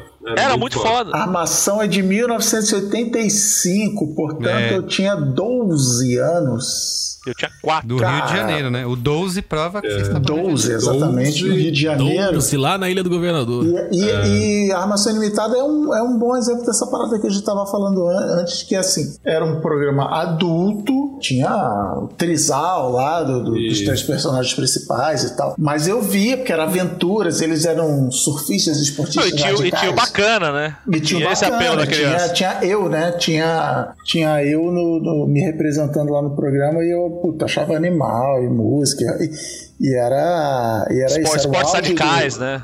Do, do Moribug, do, do bodyboarding no, no, no Nossa, Rio. é Então mesmo. tinha os caras faziam isso. Era, e era o Magnum, né? Era meio uma coisa meio Magnum brasileira assim. E, e eu achei, inclusive, que eu era mais novo, mas não, eu tinha 12 anos já. Então. E tinha umas sacadas muito fodas, assim, de edição, de efeitos. Eu lembro que começava com uma mina que depois que eu fui saber que era uma das filhas do Gil. Que era Sim. tipo uma DJ, que ela, ela era DJ numa rádio, Isso, né? é, Então ela é. começava a fazer, mandava um texto, que eu lembro que era um texto que na época, nu- nunca mais revi, mas na época era um texto muito legal, assim, que ela fazia umas metáforas. Então toda vez que começava, começava o programa essa mina falando, era meio uma narradora. E volta a dizer, né, era uma pouca das minas preta moderna na TV, era essa mina, que era o DJ, era o DJ Bad Boy, eu acho, uma coisa assim, Black É, Boy. Black Boy, Black Boy. E era uma mina. E aí depois que eu vi que era tipo a filha mais velha do Gilberto Gil. Eu falei, caralho, velho. Que, que maluquice é essa, né? Então eu realmente era um marco, assim. Pelo menos eu me lembro na minha, na minha adolescência que ser legal era ser tipo o Jubilula, assim, as roupas, os cortes de cabelo, era muito, muito foda, assim. Mas, ô, ô, Merigo, passa por. Vamos falar dos, dos Vai. humorísticos, velho. Então Vamos falar- vai, passa aí. Não falamos de Trapalhões, que eu assistia pra caralho. Trapalhões, mano, domingo à noite, não tinha. Acabava o Faustão, já era fantástico. Você tinha que ver o Trapalhões no meio e era. assim, Caraca, mas ninguém você via Trapalhões nesse horário, eu só via domingo de manhã, eu Porra! Eu, eu sou pré, eu sou pré-Faustão. Eu peguei Faustão na, na, na Band ainda. Eu lembro dele na Band também. Eu lembro dele estreando na, na, na Globo. Mas o. Eu, eu lembro do Trapalhões à noite na Globo. Antes, antes do Fantástico. Uhum. antes- que é assim, assistia o Trapalhões e aí ia pro SBT pra assistir Não, a... Trapalhões, Trapalhões passava de manhã, depois de noite, depois de manhã. Depois É, eu, era- via, eu lembro de ver domingo. Eu lembro do Trapalhões de manhã Eu também. também, Pra também. mim, Trapalhões era todo dia de manhã, não era em É. algum horário estranho que eu não Não, todo era. dia. É, não mas sei. começou à noite mesmo. Não, isso era quando eles estavam no, no- no prime time, ele ainda tinha o Zacarias. Eu tô Isso. falando de lá atrás, não tô falando depois quando morreu o, morreu o Zacarias e O ficou meu só era uma. Eu via uma cacetada de reprise, né? Eu não peguei nem reprise de Trapalhões. Eu, eu- o que eu lembro já é o Didi fazendo. vindo com o extintor de incêndio, sabe? É, essa fase, né? É, já Então, não, mas- eu- eu não peguei nada disso. Os programas do Chico Anísio era muito foda, formou caráter pra caralho, tipo Chico Anísio Show. Os programas do, do Jô Soares de humor, que assim, É. metade das piadas eu não entendia, porque era piada falando de política, ou fazendo crítica a governo, falando de infla, super infla, hiper- hiperinflação e o cacete. Mas eram uns puta programa foda, também com alto teor erótico, tinha o Isso. dentista. Que, que subia em cima do. É, é, abusivo pra caralho, subia em cima das mulheres pra olhar Então, a boca. essas Bocão! coisas, né? Era isso, ó, o Chico Anísio fazendo blackface pra caralho. Não era só o Chico Anísio fala- fazendo blackface. Todas as pessoas faziam blackface. Não tinha um ator preto. Era, era- todos eles pintados de preto. Pra, a morte do, do Zacarias pra mim foi um trauma na época, porque eu ado- tava, gost, tava gostando muito. E esse anúncio foi assim, eu acho que a, a minha primeira percepção de que. Todos vamos morrer? É, acho que foi. É engraçado porque eu morei com a minha avó, né? Durante muito tempo. A minha avó, ela gostava de ver a Hebe. Hebe, e aí sim. eu vi a Hebe com ela, porque assim, ou é isso, Eu eu, vou fazer outra, outra coisa, tá ligado? Então, ok, vamos ver a Hebe. E aí a, a- eu lembro que foi a primeira vez que eu brinquei de entrevistar alguém, porque eu queria entrevistar. Eu lembro a Hebe descendo a escada suntuosa, e aí sempre tinha um cara pra dar a mão pra ela nos últimos três degraus, assim. Bonitão, né? Um- é tipo um garçom bonito. É né? mesmo, é, verdade, isso. cara. E aí ela vinha assim, tipo, ela, ela, ela parece a própria caixa de joia, né? Ela mesma. E eu, eu sempre fiquei muito impressionada com, com essa coisa meio Walter Mercado dela, né? Cheia de, de cabelo, de joia, de não sei o quê. E umas perguntas nada a ver. ah, teve a vez que a Mariah Carey foi na Abby. E aí a Hebe, olha como ela é acessível. A Hebe tinha, tinha os momentos de indignação da Hebe também, que ela Então, olhava pra câmera e fazia Eu lembro assim, dela falando do. Lalau. Sabe? Tipo, Lalau, não sei o que. Tipo, onde está Lalau, né? Mas enfim, e aí o. Morreu lá, hoje mora no, hoje mora no inferno. Lalau. Mas eu comecei, eu assistia muito, muito, muito TV aberta e é, é- é- era muita Hebe. Eu assisti muito o programa do Jô. Assisti também. E assim, o- eu os meus convidados favoritos do Jô, especialmente depois de crescida, eram aqueles que não eram artistas. Eram os especialistas de porra nenhuma. Então era o. Teve um cara que ele foi, que ele era especialista em trevos de quatro folhas. Mano, foi a entrevista mais sem pé nem cabeça. O Jô terminou rindo, porque falou: a gente não falou bosta nenhuma de trevo. Eu não sei por que que você veio aqui falar de trevo. E aí eu, vendo esses programas, assim, eu, eu, eu me divertia mais do que vendo série, porque eu não podia ver muito. Porque a hora que tava passando série era a hora que, sei lá, as pessoas da minha casa queriam ver o jornal, ver a novela tal. Então eu, eu me divertia vendo isso. Outro dia, a- essa semana, eu acho rolou aqui no, no almoço em família aqui, uma pergunta que muito, muito a ver com esse programa Marina, que tá com oito anos, pergunta assim, quem é Silvio Santos?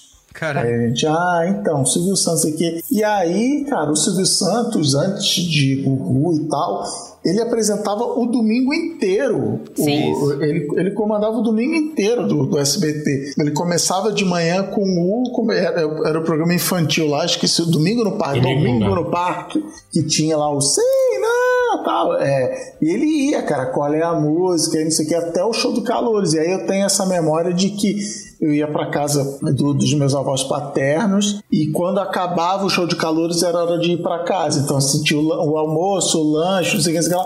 Ah, beleza, acabou. acabou 10 horas o- da noite, sessão das 10, né? É, aí acabou, beleza, vambora. Eu entrava no carro e vinha para casa. Então, assim, era, era, era, era o domingo inteiro. Era esse casar. Que horas são? Deixa eu ver. Ah, tá passando qual é a música, então é tal hora.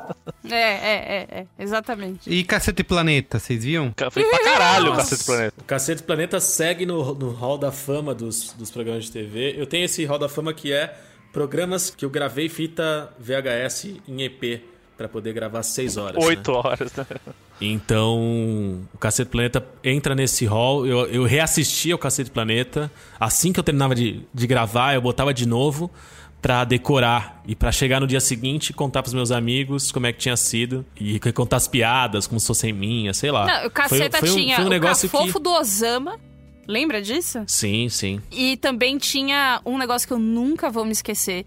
Que era, tinha uma novela chamada Chocolate com Pimenta. E aí eles fiz- Cumprimenta. E aí eles fizeram Hélio de la Penha, vestido de época, cumprimentando as pessoas na rua.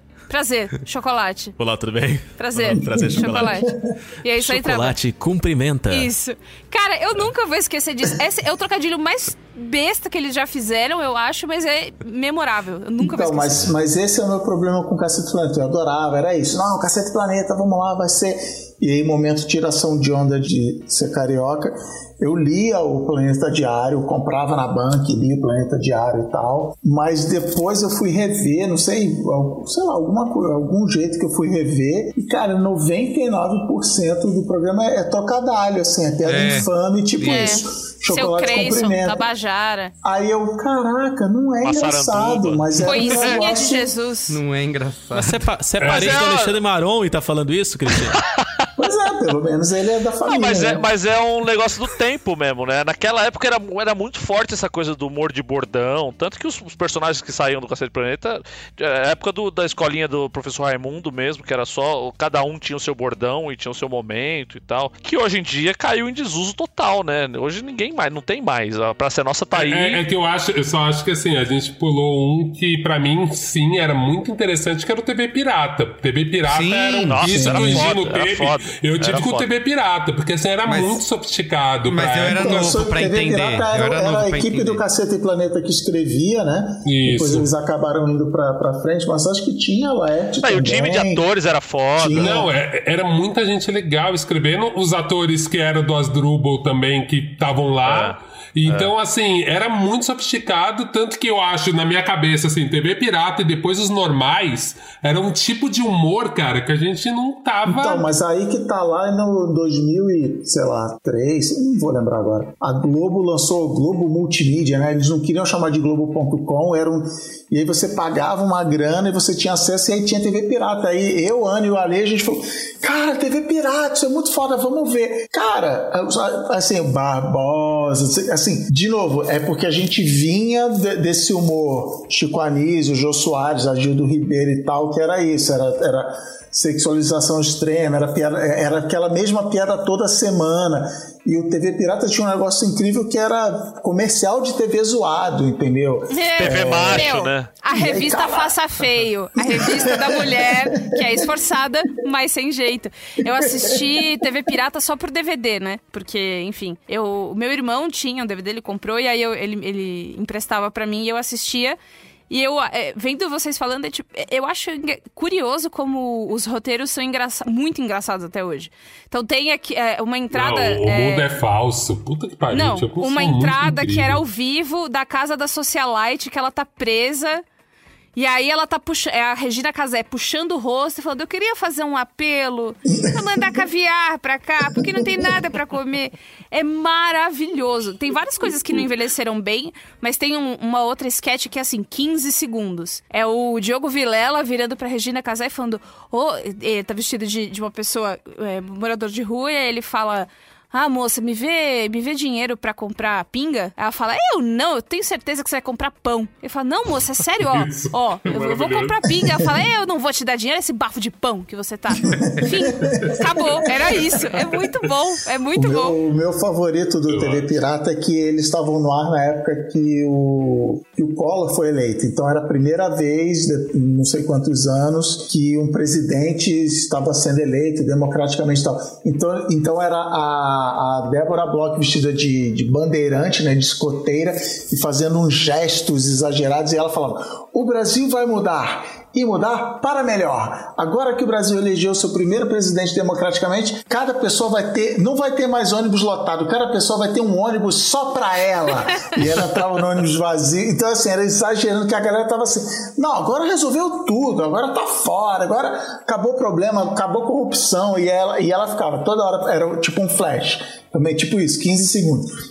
O Brasil vai mudar e mudar para melhor. Mas eu fico, eu fico feliz de ver que vocês reassistiram a TV Pirata e encontraram beleza, encontraram bons textos e tal, porque eu vivi uma decepção muito grande com o Cacete Planeta por isso, por ter. Porque Isso, era muito marcante pra mim. É. Eu pirava demais, eu É. assistia muito, até hoje, tipo, antes de reassistir ou depois também. Até hoje, de vez em quando eu solto umas piadas internas com meu irmão que são trechos de sketches do Cacete Planeta que a gente decorou. É, e eu, cara, tinha essa memória muito gostosa. Descobri que tava passando no Viva. Certa noite fui falar, caralho, maratona do Cacete Planeta no Viva. Tem, tem no Globoplay hoje. Eu falei, cara, vai ser a noite mais feliz da minha vida, né? Ele tava sozinho em casa, liguei no Cacete Planeta, peguei uma cerveja, um amendoim. E foi horrível, cara. Porque do começo ao fim era sem graça. É. Do começo ao fim era, era piada besta. Piada Imitação preconceituosa. Imitação ruim, preconceito. E, e aí o auge pra mim foi que ele era uma maratona que passava não em ordem cronológica, né? Então ele passava um caceta de, sei lá, de 98 e passava um de 94. E aí tô vendo lá um determinado episódio. E aí entra, eu não lembro quem era a, a elemento mulher, né? Antes da Maria Paula, tinha uma outra, Doris uma outra atriz. Era. E aí ela falou: não, e a gata da semana? Ela é fogosa, ela é loira e ela gosta de uma brincadeira. Com vocês, não sei o que, não sei o que lá. Aí eu fiquei assim e falei. Que quadro é esse que eles estão, tipo, zoando a apresentação da gata molhada do Gugu? E aí, de repente, entrou uma gostosa e ela começou a se tocar Se e a se despir. De repente, ela tava pelada. E esse era o quadro. lá e acabou o quadro. Aí eu falei, como assim, bicho? É, então, não era a sátira do bagulho, era o bagulho em si, né? Era o bagulho, exatamente. Aí eu falei, caralho, eu não lembrava disso. E, cara, tudo muito ruim. E até as piadas que eu achava legais e que eu tinha uma leve lembrança e que passaram, eu falei, caralho, é o hino da Viadôncia. Um país de gente esquisitona. Aí eu falei, opa, peraí. Aí eu assisti falei, caralho, como assim, gente? Porra, esse que era o cara esquisitão. E aí eu fiquei bolado e peguei uma birra tremenda. A minha piada favorita de Cacete Planeta, e que eu uso até hoje, foi um especial que eles foram a Nova York, fizeram várias piadas, como por exemplo, um deles pedindo o sanduíche americano no restaurante, falando, I want an American sandwich. Mas essa não é a melhor piada. A piada é que ele tá, na, ele tá andando na rua e fala: Caramba, nós estamos na esquina mais famosa do mundo, a esquina das ruas Walk e Don't Walk. Aí toda vez que eu vejo um, um sinal de pedestre, eu lembro dessa piada. Mas fa- essa é a melhor piada. O lance de rever, eu, eu, eu era muito, muito, muito fã, sou ainda, de Escolinha do Golias. E eu Nossa. fico assistindo no YouTube. O, cara, o SBT colocou vários episódios da Escolinha do Golias inteiros. E eu fico assistindo em casa e eu dou muita risada. Porque é o Golias e a Nair Belo junto. né? Cara do Oga de. de... não sei, hein? Escolinha do Não Golias. sei, não sei. Eu Ó, assistia quem muito não viu, também. Vá ver. Era bom demais, bom demais. O Golias é um gênio, um dos maiores comediantes. Eu não revejo pra não chegar nesse ponto aí. Que... Eu revejo é. e é muito bom. Ó, não falamos de. Só, só Ampassan, Chaves e Chapolin marcou aqui também é, o caráter de muita É, gente. temos um braincast inteiro Pelo sobre de Chaves Deus, e né? Chapolin, só né? só pra, pra colocar aqui, pra marcar. Marcou também pela repetição, né? Porque che- chegava um Sim, ponto que tá tatuado o Ah. episódio na sua É, eu memória. assim. assisti que nem. Vai ouvir o Braincast especial. Envelhece bem demais, hein? Como envelhece bem Chaves e Chapolin. vamos, vamos fazer um break especial, Chaves e Chapolin, Mesmo por favor. Agora que saiu né? o ar. Eu lembro, de, eu lembro do impacto que foi ver Simpsons, cara. Quando começou assim na Globo. Era foda, cara, era uma febre muito foda, né? Foi, foi muito foda e era, um, é, era essa sensação de separar o domingo pra ver, porque você não tinha como rever aquilo, É. gravar. E era, tipo, meu, muito, muito impactante. Eu lembro que foi um dos primeiros desenhos que, tipo, meu pai assistia também, sabe? É. De ser, tipo, pra família inteira, né?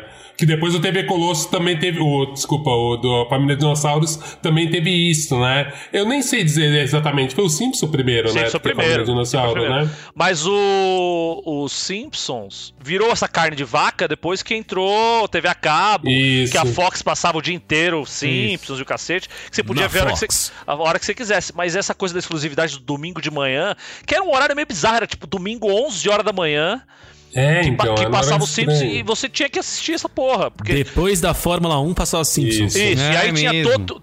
Tudo era dos Simpsons, as camisetas do Bart, Gente, tudo era isso que o chaveiro. Gino falou é uma coisa que marca a minha história com televisão, que é ter que esperar passar o negócio que você está pouco se fudendo, que você sabe que vai começar outro Eu negócio. assistia, eu gostava. Eu detesto, eu, eu não sou, né, do, do esporte, dessas coisas. Então passava a Fórmula 1 e eu ficava tipo, caralho, quando que isso vai acabar? E não acabar nunca. Era e aí acaba a corrida e tem a entrevista com o cara. E eu, tipo, mano, eu só quero ver desenho, puta que eu pariu. Então, é, é, um- uma dessas grandes coisas era, era esperar passar o, o negócio que eu, que eu detestava. E aí eu ficava, tipo, olhando e falando, vai acabar, vai acabar, vai acabar. E aí quando acabava era só alegria. Antes de acabar do humor, tem que passar no último negócio. Beatriz Fiorotto citou aqui que ela foi conhecida durante seus anos de estudo superior como a Bichette Ratimbun. Isso. O programa de TV que marcou a minha vida e fez de mim a pessoa comunicativa e profissional audiovisual que sou hoje é Hermes Renato. Boa. Os maiores. Formou, Boa pra formou caralho. o meu caráter de uma forma que talvez a minha mãe não aprove, a minha avó não aprove, minhas seis tias não aprovem, mas infelizmente me formou. O que rolou com o Hermes Renato pra mim foi o seguinte. é, mu- muitas coisas me- que, que me marcam na vida, elas me marcam quando eu quando eu olho pra aquele negócio e falo, caralho, eu, eu poderia fazer isso. E aí instala uma chavinha na minha cabeça. Tipo, quando, sei lá, quando eu, quando eu montei banda e comecei a escrever música, foi porque eu ouvi uma banda e falei, caralho, é muito legal e eu poderia ter escrito isso, porque é meio simples. É, o Hermes Renato foi meio isso, assim. Eles começaram a passar na MTV em 98, com umas sketchzinhas de 2, 3 minutos que passavam, tipo, 3 pras 11. intervalo, é. Ter- terminava um programa das 10 e, e 57 e aí grudava o Hermes Renato antes do programa das 11. E aí, cara, era muito tosco, muito caseiro, muito péssimo. E eu olhava aquilo e falava, cara, se eu tivesse uma câmera, eu poderia fazer, e eu acho muito engraçado. E aí, era essa época que eu gravava, eu falei, eu gravava Cacete Planeta. Eu comecei nas fitas do Cacete Planeta gravar e Renato. Então tem umas fitas que é Cacete Planeta e tem uns trechinhos de Hermes Renato no meio. E aí depois eu tenho minhas fitas até hoje, guardadas aqui em casa, numa caixa anti-mofo, com muita coisa do Hermes Renato. E eu assistia, gravava, convidava os meus amigos pra ir em casa, a gente assistia, decorava, brincava de encenar, até que eu comecei a, a gravar. Só que como eu não tinha câmera em casa, filmadora, a gente gravava nas câmeras, tipo, a- a- o, o apartamento que eu morava tinha câmera do condomínio. Uhum. E tinha um canal que você colocava 99, que ele mostrava as câmeras do condomínio. Sim. Então a gente ficava encenando nas câmeras do condomínio. E depois eu editava jogando de, uma, de um VHS pro outro, de, uma, de, um, de um gravador pro outro. Pra fazer, pra recriar o negócio do Renato. E era uma bosta, ficava muito ruim, sem graça, e não tinha som. Então a gente fazia isso, sem som, e depois assistia falando, pra ficar legal. Então, assim, esse processo esdrúxulo, pra mim, foi muito, foi muito importante. Assistir, rever, decorar, eu acho que começou a, a virar alguma chave na minha cabeça de construção de roteiro e de e perceber quais eram as, as, as soluções ali, os truques e as técnicas do humor. E, cara, eu assisti demais, demais, demais, demais, demais. E aí, o que realmente foi a gota d'água, que, tipo, putz, foi isso aí que. Foram eles que fizeram a minha, a minha carreira profissional decolar, né? Foi a influência deles. Que foi, eu entrei na faculdade de publicidade por um erro crasso, não faça publicidade, não venha isso São claro Paulo aqui. já fica avisado.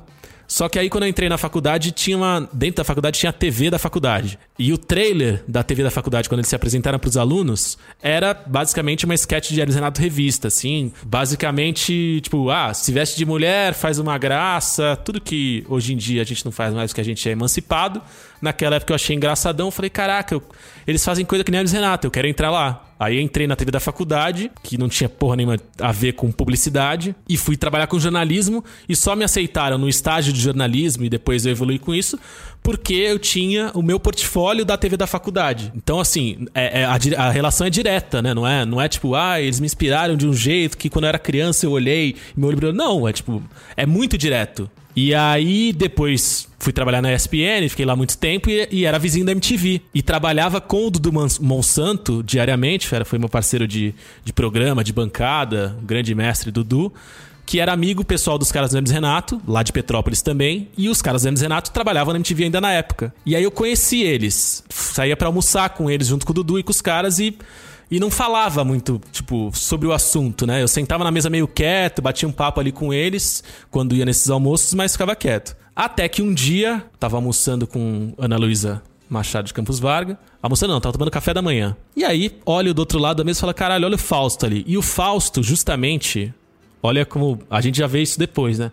O Fausto dos quatro, ele era o único cara que eu nunca tinha almoçado junto, porque ele não comia com o resto dos caras. Tipo, os caras saíam pra almoçar dois, três, às vezes quatro, e o Fausto nunca tava junto. E vira e mexe, lá nos arredores das, das duas TVs, eu via o Fausto almoçando sozinho. Às vezes sentava perto, ficava olhando, e caralho, que era foda tal, mas não falava nada. Aí um dia eu tava lá tomando café, vi o Fausto comendo, ele tava com a, com a, com a mulher e com a filha. E aí eu falei pra Aninha, falei, caralho, o Fausto comendo ali, né? Puta, e a Aninha sabe o tanto que eu sou doente pelo pelo Hermes Renato. E eu falei, caralho, olha ali o Fausto, né? Puta, o cara é foda, né? Puta, eu precisava lá, ir lá falar com ele, contar o tanto que eu gosto dele. Aí aí a Aninha falou, ah, vai lá, porra. Eu falei, não, não vou lá. O cara tá tomando café com a família, domingo de manhã. Que bagulho desagradável, né? Vou lá falar com o cara. Falou, eu gosto muito de você. ah." Aí ela falou, não, vai lá. Eu falei, não, não vou. Ela falou, cara, o Fausto não é um dos caras mais importantes da sua vida? Tipo, Uma referência bizarra do humor de TV pra você? Eu falei, é. Ele falou, ele, ele não é o cara de TV que você mais gosta, que fez as coisas que você mais gostou, o cara. Eu falei, é. Ela falou, se fosse o, o John Lennon, um cara dos caras que mais gosta da música, você não ia falar com o John Lennon? Eu falei, ia. Então, então, o John Lennon morreu, vai lá falar com ele, que, que ele tá vivo, tem que falar com o cara. Olha isso. Ela falou uma coisa muito parecida com isso, assim, tipo, vai lá Caralho. falar com o cara, porque se estivesse vivo, você tinha que falar com o cara. Aí eu falei, ah, foda-se, vou lá. Aí esperei uma hora que a mulher e a filha levantaram pra pegar mais pão no, no buffet lá da padaria. E aí fui falar com ele. Aí cheguei e falei, ô Fausto, licença? Ele, oi, fala. Eu falei, pô, cara, desculpa aí atrapalhar teu, teu café da manhã, vi que você tá com tua família aí, mas só queria é, te cumprimentar aí, te dar um abraço, que, pô, desde pequeno eu, eu vejo muito Hermes Renato, vocês foram muito importantes pra mim. É, hoje em dia eu trabalho com TV, muito graças a vocês tal. E, pô, queria te deixar um abraço aí, te falar isso que é importante e tal, blá blá blá blá. blá. Aí ele olhou e falou: Você não é o cara do programa de jogos da ESPN? eu falei: Sou. Ele, porra, cara, eu adoro teu programa, eu vejo sempre. Aí eu falei: Ai, Caralho, Gino." bicho. Aí eu pirei assim, fiquei maluco essa hora. Eu falei, porra, cara, pô, obrigado, né? Pô, não sabia tal. Ele, não, não, pô, vejo lá, pô, muito legal mesmo. Aí ele falou mais alguma coisinha, a mulher e a filha sentaram tal, e eu falei, ó, não quero mais atrapalhar. Não, ele falou, não, pô, obrigado, valeu, tal, não sei o quê. Eu acho que não deu duas semanas e saiu a notícia que ele tinha morrido. Então foi, porra, pra mim foi foda. Foi muito, muito doido. E aí os outros caras que eu conheci, o, o Bruno é um idiota, eu acho ele muito, muito bobo. E os outros caras são caras, caras gente fina. Mas foi, foi uma história, foi uma história muito louca. Incrível. É isso aí. Mas você abriu um, um portal aí. Você abriu um portal aí que é MTV, né? A influência da MTV nas nossas vidas, né? Que é a Puta proposta. que pariu. Puta, mas eu fiz até teste pra VJ, velho. Conta aí. Não, foi uma loucura, assim, eu lembro que um amigo meu, Beto, trabalhava na MTV e era isso, assim, puta, minha, eu já participei, já apareci no I.O., a minha banda já apareceu no I.O., tipo, no programa de rap, Projeto Manada. Era muito assustador, assim, o poder da MTV, ao mesmo tempo que O o Og é outro nível, né, cara? Ó, o Og é outro nível. Não, mas é que o programa de rap do- da MTV era uma coisa muito estranha, porque assim, passava no horário super de madrugada. Isso, é, era uma coisa quase Meia de maçonaria, assim, não era todo mundo que via. E aí eu lembro que a gente apareceu, foi quando a Red Bull chegou no Brasil, eu acho que já contei essa história mais ou menos. A Red Bull chegou no Brasil, fez um show, um grande show de rap no Vale do, do Anhangabaú, na estação São Bento, na verdade. E aí eu lembro que assim, primeiro que eu não sabia que Red Bull tinha cafeína e o caralho, eu fiquei tomando igual refrigerante, eu não bebo álcool. E eu tomei, tipo, milhares de Red Bull. Aquele lance de fazer um show tal, de esperar. E aí, tipo, meu, a MTV, o I.O. me entrevistou, assim, tipo, uau, era o Brandão, acho que na época era o DJ. E que depois virou um amigão, assim, já conhecia ele de banda, mas não era brother. E aí eu lembro que eu fiquei assim, tipo, impactado, pô, que foda. E eu trampava num estúdio de design, e eu lembro de sair do estúdio em Pinheiros, assim, pra almoçar. O porteiro do prédio da frente fez assim, "Uh", me chamando assim com a mão. Aí eu, caralho, fui lá ele, pô, você apareceu no IO, né? Aí depois eu fui no posto de gasolina, entrei, e eu tinha um Black Power, assim, né? Tal, mas minha banda não era conhecida, o Projeto Manada não era, tipo, era conhecido pra quem gostava de rap. Aí, tipo, meu, no posto de gasolina, assim, eu passando, subindo a Teodoro, um maluco. Ô, você tava no IO, né? Então eu fui muito foda, porque assim, cara, eu fui na galeria do rock.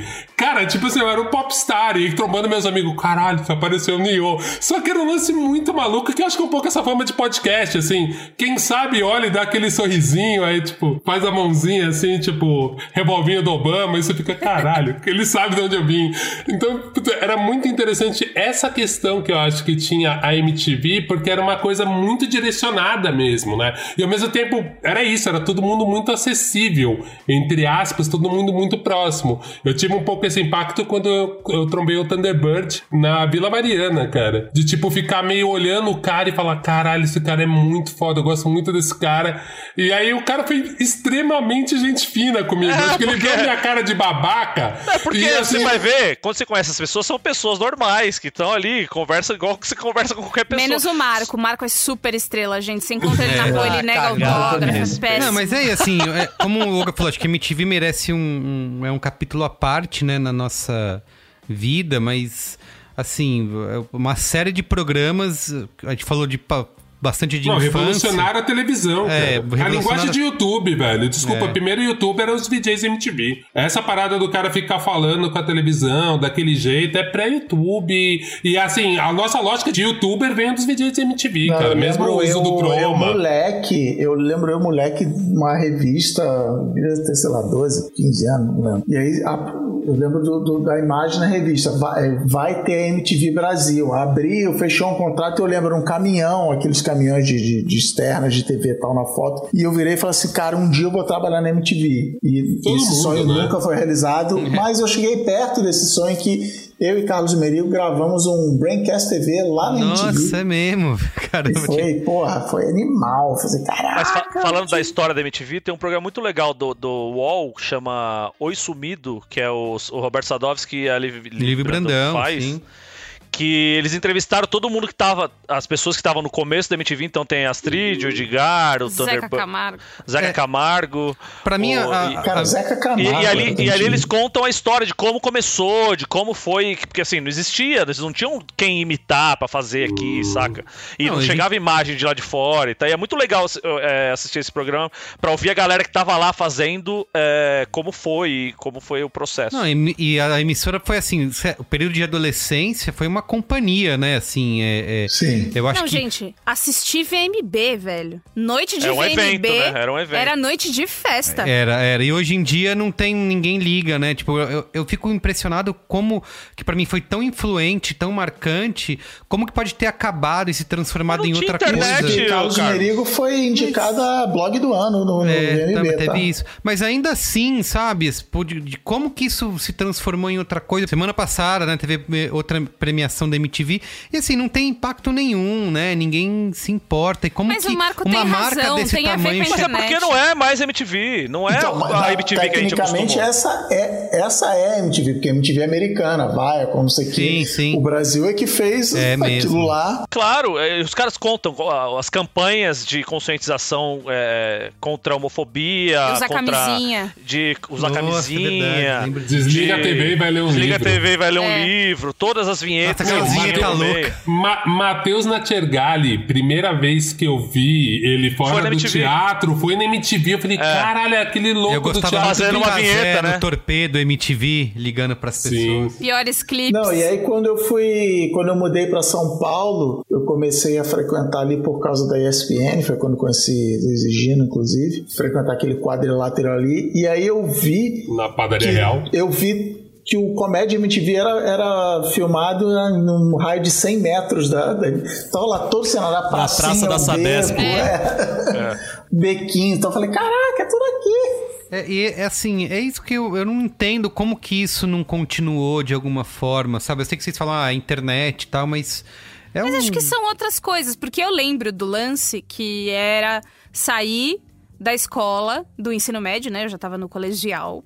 E ir pra porta da MTV. Pra quê? Putz, pra ver. Eu queria Comer ver. Cheetos. Pra ver a Sara, pra ver a Marina, pra ver fulano, ciclano passando, a gente dava oi. Eu, fi- eu não fiz isso muitas vezes, mas as vezes que eu fiz foi muito divertido, sabe? Porque você vê a galera que é legal. E assim, a Marina Persson. Cara, Marina Persson me fez ser uma adolescente que falou: Puta, eu acho que eu não sou hétero.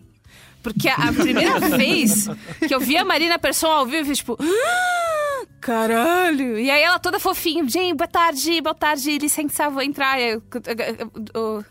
Mas, ô Bia, você no colegial fazia isso? Eu, quando eu tava no colegial, também saía da Zona Norte, pegava o metrô, descia ali pra ir assistir o Barraco MTV. Tipo, Ai, que delícia! plate- plateinha do Barraco MTV, saca?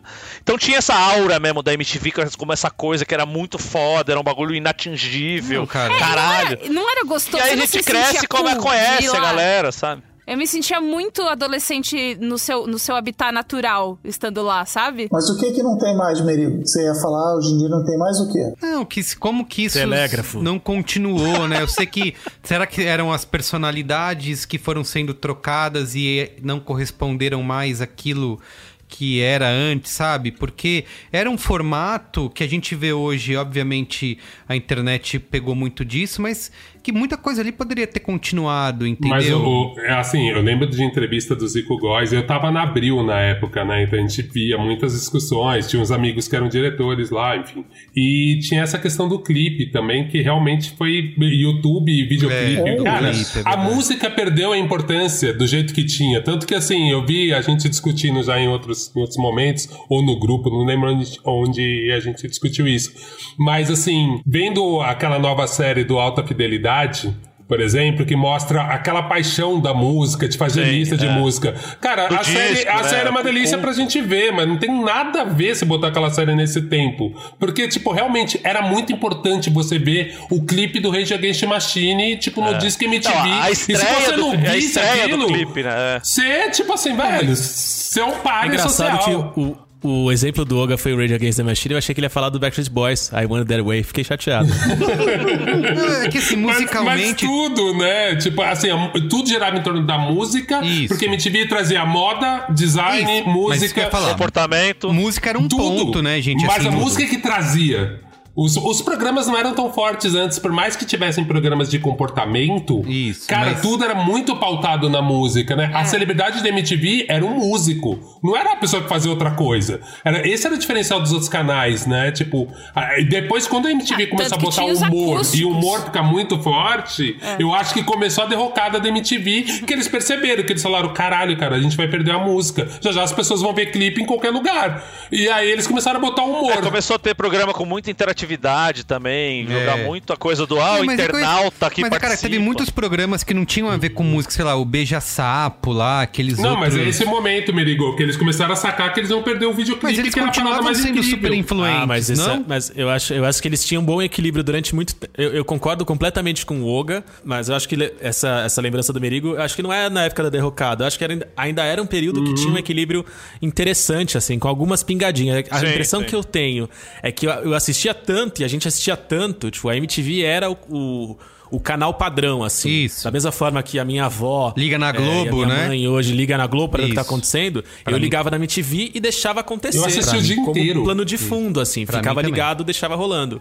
E eu, eu sinto que, que o foda era isso, que conseguia ir além da música. É. Tudo que eu, que, eu, que eu me lembro, tipo, sei lá, Garganta e Tor... ah, Garganta da Escola tinha clipe também.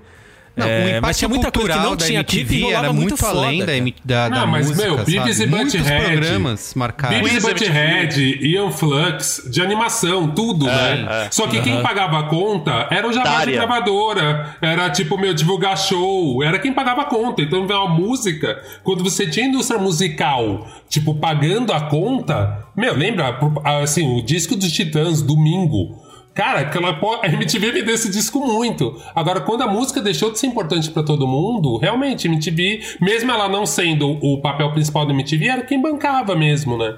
E a Então, é MTV meio- ela tem um desafio no mundo inteiro, conhe- conhecido e estudado, que é como ela se propõe, ou se propunha, sei lá o que, que ela se propõe hoje, a ser o canal do jovem, é, é, é, né? Eu falo com o jovem e tal. É, ela a cada X anos ela tem que se reinventar, porque o público abandona, o público fala, não, isso não é mais pra Isso. mim, e aí troca de- VJ, troca a grade de programação. Aí e fica só os velhos como nós aqui, nostálgico da MTV. é, e aí, e aí você, de um lado, você, pô, você tem que renascer a cada, sei lá, cinco anos. E por outro, tudo esse cenário que vocês falaram é verdadeiro e, e, é, esse público-alvo que era o que traz o anunciante. Não importa que o velho continua continua assistindo, mas assim, o que você vende para o anunciante, não, eu falo com o público jovem, não sei o que, não sei o que lá, essa galera começou a ver cada vez menos televisão, porque Isso. estava na internet e depois está no celular. Então, acabou... é, é, Porque, assim, tudo bem, monetariamente. con- concordo bastante com isso, Cris, mas a gente sabe que mesmo com o advento da internet, das redes sociais, a TV continua sendo muito influente né, e consumida, e o conteúdo que a gente compartilha e, e conversa em redes sociais, às vezes está muito atrelado à televisão. Eu sei que hoje tem o streaming, né? Outro o- o- é diferente, mas é, o que eu não entendo é como que não teve uma. Até nessa Co- nova. Como que morreu? É, como que morreu? Porque assim, eu tô falando, vamos lembrar esses programas da MTV que foram também muito marcantes. Teve esse o Beija-Sapo, tiveram outros, sei lá. Não, que Fura. MTV. Fura. MTV. Erótica, O MTV. Adnet, cara, o Adnet. O Adnet, 15 minutos, é, exatamente. 15 minutos. Exato. 15 Porque minutos se essa era galera foda, continuasse né, produzindo esse conteúdo numa televisão, Tata Werneck. É, que fosse, sei lá, que não fosse num canal, mas de repente fosse num bagulho de streaming, não sei. Isso não teria um impacto? Mas não fecha a conta, o problema é que não fecha a É, conta. mas aí né? quem paga a conta é que é, que é- que é a história. Quem ouve Eu- o Braincast aqui com a gente fala, nossa, por que, que esses caras E a- não passam a semana inteira falando das 8 da manhã às 8 da noite pra mim? É, exato. Porque eles são incríveis, eles são maravilhosos. MTV, a MTV é um, É. era um, é um canal a cabo com uma estrutura. O HF, Não, né? É tanto, é tanto estrutura de TV aberta que é no prédio da extinta TV Tupi de É. São Paulo. E, né? Então, e, assim, a gente Não, sabe negativo, que... negativo, negativo, negativo. O prédio da Extinta TV Tupi é a ESPN. Ah, a ESPN. MTV era no É, prédio da. Abril. É isso aí. Esse, a gente lá. sabe que esse caldo da MTV fez tanta diferença que a Globo levou vários dessas pessoas, desses talentos pra lá, e a piada era que eles iam pra Globo pra morrer, né? Pra ficar na geladeira. Nunca conseguiram, talvez tirando o próprio Adnet Zeca agora, Camargo, né? que É. você falou que era da primeira geração, Não, ele foi, Astrid e tal, sim. E mesmo diretores, né? O Jorge Espírito Santo é um cara que dirige um monte de coisa grande na Globo e era da MTV. Tanto que a gente não fala, né? Mas a maioria dos profissionais, cara, foram gente pra publicidade. A Muita Fernanda, gente a fazia Fernandinha. Soares. Sim, sim, verdade. Nicolas Varga na. Fazenda, Bruno Ondei na HBO. Você tem profissionais da MTV espalhados por todo, por todo Olha. canto. Os caras do, do- da TV Quase que, que passaram É. por ali no finalzinho. É, ali eu já não Então, assistia e- mais, Isso, é, talvez isso pra mim é um, é um Peraí, símbolo Se muito interessante, assistiu, assim. por que que tá que a MTV. é, que a MTV até, até o último peido tava sendo tocada por uma galera genial. Era. Que É. tão logo a MTV terminou, explodiram na, na, na- onda só deles, né? É verdade. Eu tô falando isso, mas eu também parei de assistir, né? Esse período já eu já não acompanhava Por que, mais. que não faz Você tem, sucesso? cara, você tem que olhar pra dentro de FIFA. você pra responder essa pergunta. Por É. que Comece- você parou de assistir? Comece com o Homem no Espelho, Carlos Merigo. É mesmo. Ó, gente, temos duas horas já aqui de gravação, muita coisa ainda pra falar, nem de- falamos de novela, nem de jornalismo, nem de fantástico, né? A sua revista na TV, não era alguma coisa assim? Revista Sua eletrônica. Revista, né? revista eletrônica. Revista eletrônica. É. Eletrônica. Então a gente promete fazer uma parte 2 aqui desse programa, é, desse Braincast, programa de Cantando TV que formaram todas as aberturas de novela. Esse- Quero falar de filmes da sessão da tarde. Nossa, é Razões, verdade. né? teve- Tem- tem esse Razões, capítulo. aí. Fantástico. Esperar a estreia da tela quente, né? Que era como a gente conseguia ter acesso a muitos filmes, né? Super Cine. Nossa Gente, não senhora. vamos queimar pauta, não vamos queimar pauta. Essa música me dá uma depressão, velho. O símbolo da derrota do sábado à noite. Era muito assim. Dá uma tristeza. Então fica, ó, marca aí, cobra a gente, parte 2 desse programa aqui. E com mais três horas de gravação, tá bom? Neste mesmo horário. Isso. Neste mesmo canal. Além da parte 2, então você tem tempo, amigo e amigo ouvinte, de colaborar com a gente aqui na Boa. pauta, né? Pode mandar e-mail para braincast.b9.com.br ou marca a gente nas redes sociais, falando que programas que. Que programa te marcou, né, na, na televisão, que você quer que a gente comente aqui na parte 2. E a Mas gente... a gente só vai dar atenção aqui fora da brinquesteria, não brincadeira. É, a se você estiver na brinquesteria, ajuda bastante a gente dar atenção, mas a gente também dá atenção fora. A gente também quer dos populares. Isso. Isso, isso, isso. Então é isso. Qual é a boa? Qual é a boa, Mr. M?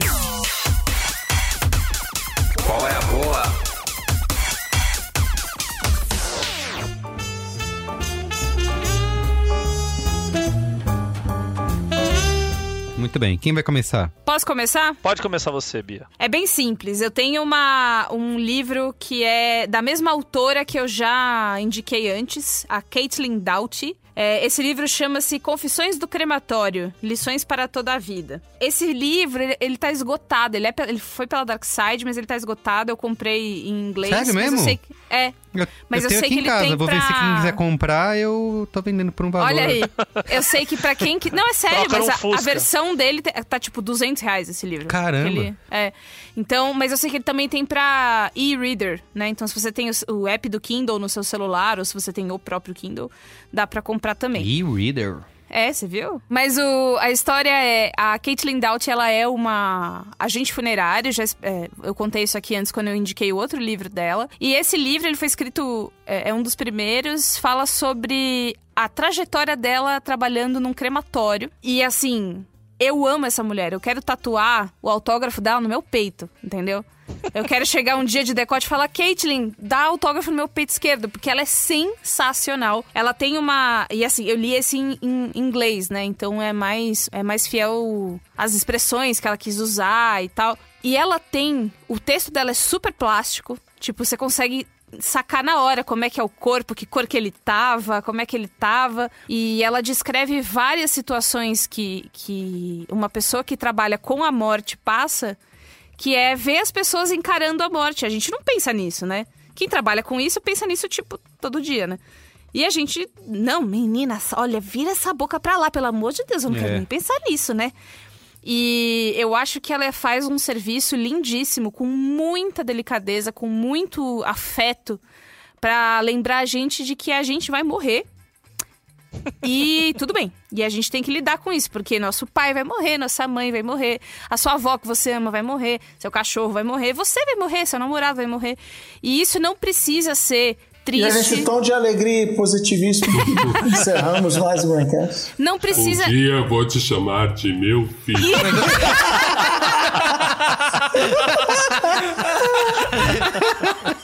Isso. É, ela fez esse livro em conjunto com o Silvio. Ô, mas, Bia, mas esse ponto que o Cris tá falando, é justamente, acho que o livro responde a isso, né? Porque ele... Responde. Ele é bem, ele é, tem um tom leve, bem humorado, não é? Então, Assim, e é, é sobre a gente fazer as pazes com essa situação. Porque, assim, ruim vai ser, né? Quando alguém que você ama vai morrer, você não vai ficar feliz, pelo contrário. Mas existem várias maneiras de você é, abraçar a morte e compreendê-la como parte do ciclo e tal. Eu acho que a- a- a- o lance é é encarar muito mais assim, tendo uma crise de riso, do que é, remoendo uma culpa, remoendo é, uma morbidez exacerbada que não precisa ter, porque a morte faz parte da vida da gente. E aí ela explica um trauma que ela teve, que foi o motivo dela ser uma agente funerária. Tem vários capítulos explicando muitos detalhes da, da cremação e de como que é a cremação. Parece dark, mas não é. é. É uma visão muito iluminada sobre a morte e é mais um livro dela que eu recomendo, eu sou muito fã. Caitlin Doughty, Please Come to Brazil. como é o nome do livro? Ó, em inglês, caso você queira ler em inglês, Ah, chama-se Smoke Gets in Your Eyes. Em português ficou Confissões do Crematório, lições para toda a vida. Tradução da Record aí. É isso que eu ia falar. É Breaking Bad, a química do mal. Eu, eu vou aqui, hein, gente. Eu vou dar duas diquinhas rápidas aqui. Um é Netflix. Eu tava ali, fui, fui. O algoritmo me indicou um desenho que chama Sem Maturidade pra Isso. Bom pra caralho. Close Enough, que tá em inglês. E, puta, é maravilhoso. Pra quem gosta de apenas um show, é do mesmo criador do Apenas um Show, o J.D. Quintel, acho que é assim que se fala o nome dele. É um desenho feito pra adultos, porque conta essa crise do- de casais jovens que têm filho e tem que resolver a vida e não sei o quê. Então é um casal que tem uma filha de, sei lá, 4, 5 anos, e eles dividem um apartamento, uma casa com um cara esquisitaço e uma outra mina também que se divorciou há pouco tempo, também é esquisita. E o cara é esse dilema do, ah, eu ainda quero ser jovem, mas eu tenho uma filha, e como é que eu faço isso? Porque eu ainda, quero, ainda sou legal, ainda sou jovem, mas eu tenho essas responsabilidades aqui pra cuidar e tal.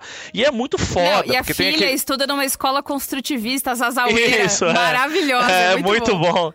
E aí tem, meu, a ce- uma cena maravilhosa que é o, o- eles estão na, numa reunião de pais e aí tá esse professor super nanaueira, assim, e tal, e fala assim, não, e, e aí ele fala assim, e os pais tudo querendo que acabe logo pra sair da reunião, aí ele fala assim, não, tem só mais um negocinho e põe uma tranca na porta, assim. É. Aí os pais assim, não, aí ele assim, quem quer ser o pai voluntário pra juntar dinheiro pra não sei o que? Aí os pais, não! Aí um pai pula da janela, quebra a janela e cai lá embaixo. O outro pai pega fogo. Aí tá mó pandemônio dentro da sala. E aquela coisa ninguém quer. Aí o, o cara que é o dono do personagem sai do banheiro assim. Aí ele lê escrito assim, pai voluntário. Ele assim, ah, acho que é legal. Aí ele vai levantar a mão, a mãe já, não, pelo amor de Deus. Então é tudo essa, é um desenho voltado pra essa, essa crise de meia idade, mas não é meia idade porque é 30 e poucos É a, anos a assim. crise do jovem adulto, né? Exatamente, com filhos e tal, dilemas do, do jovem adulto, é muito, muito foda. Então, sem maturidade pra isso, é, no Netflix, no desenho. É muito E o bom. segundo, o meu amigo Edmundo Clarifonte, o ED, me indicou um podcast que eu escutei e que ach- gostei muito. Pô, e que achei, que você ia achei que você ia falar que ele te indicou um disco. Não é o disco do, o disco do sobrinho dele, não? Não, não, do, do enteado. Cocó dele. 100 por hora? Não, Cocó 100 por hora, isso vai, Popó 100 por hora vai sair aí. Quando, quando Popó sair 100 por hora. no Spotify, eu vou indicar aqui. Mas o ED me indicou um podcast muito bom que quem faz é o Ricardo Alexandre, jornalista que já participou do Braincast É aqui, mesmo? aquele sobre o Banguela Records, Sim. que era ex-diretor da Biz e tal. E ele tá fazendo um podcast muito legal que chama Discoteca Básica. Que era uma sessão da Bis e que agora Sim. ele tá transformando isso em, em formato podcast. Eu escutei os dois primeiros, acho que saiu o terceiro agora, que é sobre o Santana, mas os dois primeiros são muito foda. O primeiro sobre o Pet Sounds, que eu até mandei o link pra Bia. pra Maravilhoso, com Herbert Viana. com depoimentos do Herbert Viana, que assim, ele destrincha toda a carreira dos Beast Boys, do- dos Beach Boys, a carreira do Brian Wilson, fala bastante do Brian Wilson e fala sobre a gravação, o processo de gravação do, do Pet Sounds. E o segundo, que é sobre o After the Gold Rush, que é o disco do Neil Young. E aí também ele fala todo sobre, sobre a carreira do Neil Young, sobre Crosby, Stills, Nash Young, e de como, como ele tava na, na- nessa época. E tá, é muito foda, muito detalhado. O Ricardo, eu vi que ele teve bastante cuidado com os detalhes. Ele fala sobre a arte da capa, as fotos e, e sobre muitas coisas é, relativas a esses discos clássicos da discoteca básica e também traz depoimentos de, de, de músicos e gente da música. Então, o primeiro, esse do Pet Sounds, tem o Herbert Viana e o segundo tem o Nando Reis falando sobre Neil Young. E, meu, é muito legal e pra quem gosta de música, pra quem O gosta de é ouvir sobre isso- o Santana, né? Sobre o Santana, exatamente. Abraxas, É, Abraxas. Abraxas. Eu, não- eu não escutei ainda, mas já, já, já adianto que deve ser muito É legal. com o Sérgio Dias. Porra, Sérgio Dias dos Mutantes. Mutantes, então é. deve, deve ser foda. Eu vou escutar essa semana. Então fica aí a dica de mais um podcast aí pra vocês, pra vocês escutarem. Além dos da família B9, tem a discoteca básica do Ricardo Alexandre. Ah, gente, po- pop-up, qual é a boa? É Pet Sounds dos Beach Boys, tá? Ou, ouçam. Isso, não, aí vocês escu- escutem, escutem a discoteca básica e depois vão escutar o disco ou escutem o disco antes. Vocês Isso, isso, escolham a ordem. Inclusive, quem, quem assistia MTV nos anos 90 e no começo dos anos 2000, com certeza, depois de um po- depois mais maduro, mais crescidinho, teve a camiseta Garotos Praieiros, Sons de Estimação. Yep.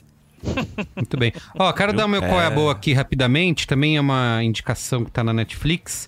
Uma série documental, tem quatro episódios, que é Challenger The Final Flight, que é produzido inclusive pela Bad Robot e o J.J. Abrams, nosso amigo J.J., que conta a história da tragédia, né, do ônibus espacial Challenger, que explodiu, né, em 1986, pouco depois de decolar, né, pouco depois estava lá subindo, Com né? a professorinha. Isso, é, com a professora, né? Então conta toda essa história de que eles queriam. Primeiro que tava virando tão comum já, né? O, o- eles enviarem missões espaciais com essa.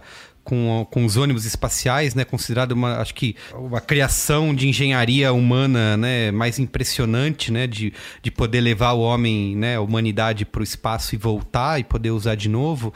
E que tava virando tão comum que as pessoas já estavam largando mão, né? Já virou pegar o ônibus no Rotietê aqui, sabe? No Jabaquara e ir pra Santos. Ninguém mais se importava. Então eles começaram a... a- eles queriam botar um civil, né? Botar uma pessoa que não era astronauta. é, e aí foi, teve todo um lance, uma comoção nacional né, nos Estados Unidos para escolher quem seria a pessoa que ia nesse voo. É, escolheram uma professora, né? E era uma... uma uma equipe, né, uma, é, um time ali da, escolhido para liderar essa missão, super diverso, né? Tinha é, vários negros, várias mulheres nessa, nessa equipe de astronautas aí, então é, era um lance, né? Tava todo mundo de olho em ver a primeira civil que ia, né? A primeira pessoa comum, a professorinha lá que ia, sub, que ia viajar para o espaço na Challenger, só que aí ela explode, né? E aí o documentário, aí, obviamente, uma das grandes tragédias, né? é, eles comparam muito nos Estados Unidos para eles, né? Uma comparação como, com a morte do Kennedy, né? Que o país todo ficou é, super chocado. E aí esse documentário é bem competente em mostrar todo o contexto, né? Em que isso aconteceu, como que essa missão é, foi é, planejada e de tentar buscar o que, que aconteceu, né? Que aí, tipo, gera um monte de questionamento em relação à NASA, né? Que tinha um orçamento é, de bilhões de dólares, né? Uma das coisas que eles levantam é que é, é, é a questão da, da empáfia, né? Como que é outro sinônimo, né? De empáfia, de... Eles, a, NASA estava tão confiante em tudo que, ele, que eles faziam, que eles não podiam ser questionados em nada, que tinham coisas que eles deixavam... Ah, não, isso aí a gente resolve, pode deixar. Já não ligavam... É, eles tentam explorar esse lado, né? De como que essa tragédia aconteceu. Enfim, são quatro episódios, 40 minutos cada, é, e eu acho que, assim, ela não, é excelente, né? Assim, talvez ela daria pra ser contado num filme de uma hora e meia? Daria, né? Porque eles se enrolam bastante ali em ficar explorando é, os mesmos pontos, né? Várias vezes seguidas, mas ainda assim acho que ela é bem competente em oferecer esse, esse contexto e rememorar para quem viu isso acontecer na época ou para quem nunca ouviu falar. É, do que, que foi né, todo o programa de ônibus espaciais né, da NASA, que é uma coisa que foi- terminou né, em 2011, né, acho que a última foi. Eu lembro até disso, acho que a gente cobriu no B9, né? Eles levando o último ônibus espacial para para garagem lá para o museu é, e de como que foi um dos grandes feitos de engenharia da humanidade, né? E até hoje a gente não tem nada parecido. Estamos aí, tem o Elon Musk e o Jeff Bezos tentando fazer algo, mas estão começando ainda os meninos, né? Então tá no Netflix, Challenger The Final Flight. Assiste lá. Deixa eu então, vou repetir um qual é a boa é, que eu dei no início da temporada, então vou falar agora no fim da temporada. Chegou o fim da primeira temporada do Buzz Tape, o podcast de música do BuzzFeed, que também tem no YouTube, então não é só podcast. E aí a gente fez 10 episódios, ficou bem legal. Tem artista que eu não conhecia, tem artista que, muito pelo contrário, tipo a Marina Lima. Teve o China, que era da MTV, e é apresentado por uma pessoa que preferia que a gente esquecesse disso, mas é ex-VJ da MTV, que é a Gaia Passarelli. Eu gosto tanto É, dela. E já é meio piada interna do BuzzFeed, falar, Gaia, mas você tem que falar da MTV. Ela, não, não quero falar da MTV. Então, se você um dia encontrar com Gaia no Novo Normal, encontrar com ela na rua, pergunta da MTV, ela vai te odiar e nunca mais vai olhar na sua cara. Então, Buzz Tape, procura aí nas suas plataformas de podcast favorito. Fechou a primeira temporada, 10 episodinhos pra você ver. Mas o meu Qual é a Boa Carro-Chefe é um livro que eu já li, sei lá, né, o tempo- 84 anos atrás. E esse ano é um não ficção e se chama How to Do Nothing, Como Não Fazer Nada, da Jenny Odell, que é uma professora de História da Arte em Stanford, que é o tipo de universidade que as pessoas não entram para estudar história da arte, mas beleza, ela tá lá. E quando o Trump foi eleito em 2016, gerou aquela comoção tal, e ela fez uma palestra num, num evento estilo South by Southwest, só que bem menor, com esse título de Como Não Fazer Nada, no sentido de como resistir a esse mundo que, por um lado, é excesso de informação, o dilema das redes aí que teve cinemático, e que é um micro colher boa, vejo o dilema das redes. Mas na real, o que o, que, é, o, o que o livro propõe é legal, essa, essa abordagem dela de não fazer nada, da resistência que não é nem pacífica nem agressiva, é a não resistência. Mas, por outro lado, é um micro curso bem específico de história da arte do ponto de vista dela. E, e eu, eu comprei no. Como é que é? No e-reader? Não, ali no Kindle mesmo. É, só tem em inglês, mas tem na, na Amazon brasileira, foi lá que eu, que eu comprei. E meu livro tá todo, meu, meu e-book tá todo anotado, tá todo rabiscado com várias coisas que ela fala, que começa a puxar um fio de pensamento e tal, então achei super legal. E eu conheci a Jenny no podcast do Ezra Klein, da Vox. Ela, ela fez dois programas, ela fez um quando ela lançou um livro e outro recente, outro esse ano, por causa do, do Coronga, o, o Wesley chamou ela de volta para falar: E aí, amiga, como não fazer nada no mundo onde estamos trancados em casa agora? Não fazer nada é o novo normal. Então, Jenny Odell, How to Do Nothing é o meu de hoje. Da hora. Muito bem. Vai lá, Olga. Tem uma dica que eu quero dar que vocês vão ter que dar seus pulos. Na verdade, é uma dica dentro de várias dicas. Tá? your. Primeiro é, a gente tá nesse momento que tá rolando muito festival online. Eu tô errando o time, porque sempre quando eu divulgo o festival já acabou. E acabou agora o Inedit. E no Inedit é um festival de, de documentários musicais. E, cara, passou um documentário que foi muito foda e me fez lembrar de um monte de coisa, que é o Dom Salvador e Abolição. Dom Salvador é um músico brasileiro dos anos 60. Ele teve esse grupo, que era o Dom Salvador e a, e a Abolição, a Abolição. E, cara, é muito foda porque ele vai num momento do Brasil que era quando começou a discutir o Black Power aqui na música. Que os militares foram lá e, tipo, meu, pararam o chão de Sérgio, é, do Gerson Quincombo. É, o Dom Salvador, por acaso, ele acabou saindo do Brasil muito também por causa dessa perseguição e sentir que tinha esse cenário que, tipo, meu, os pretos não podiam se manifestar mesmo Então imagina esse cara ter um disco com uma banda dessa que era um monte de preto, uns seis preto tudo junto, chamando abolição nesse país, né, super militarizado, na década de 60 e 70. Yoga. Enfim. Gerson King Combo que faleceu hoje enquanto a gente gravava. Justamente. E é esse turbilhão que eu tá me pegando um pouco e que o filme me trouxe um pouco, foi isso, assim, ver que essa geração no Brasil, né, a gente ouve tanto funk, soul tal, e a gente exalta tanto esses caras lá de fora, e aqui o máximo que a gente sabe é um pouco do Tim Maia, mas teve uma galera que não ficou tão conhecida e que fez tanta coisa pra música soul brasileira, né, o Tony Tornado, vixe, Putz, também foi perseguido, também teve Mello. problemas. Né, é isso, tem uma geração inteira, Hildon, enfim, que a gente pode ficar falando, Cassiano. E eu achei legal desse documentário do Salvador é que, meu, uma galera jovem que conheceu ele nos Estados Unidos, ele ainda toca num café, no num restaurante chique dos Estados Unidos.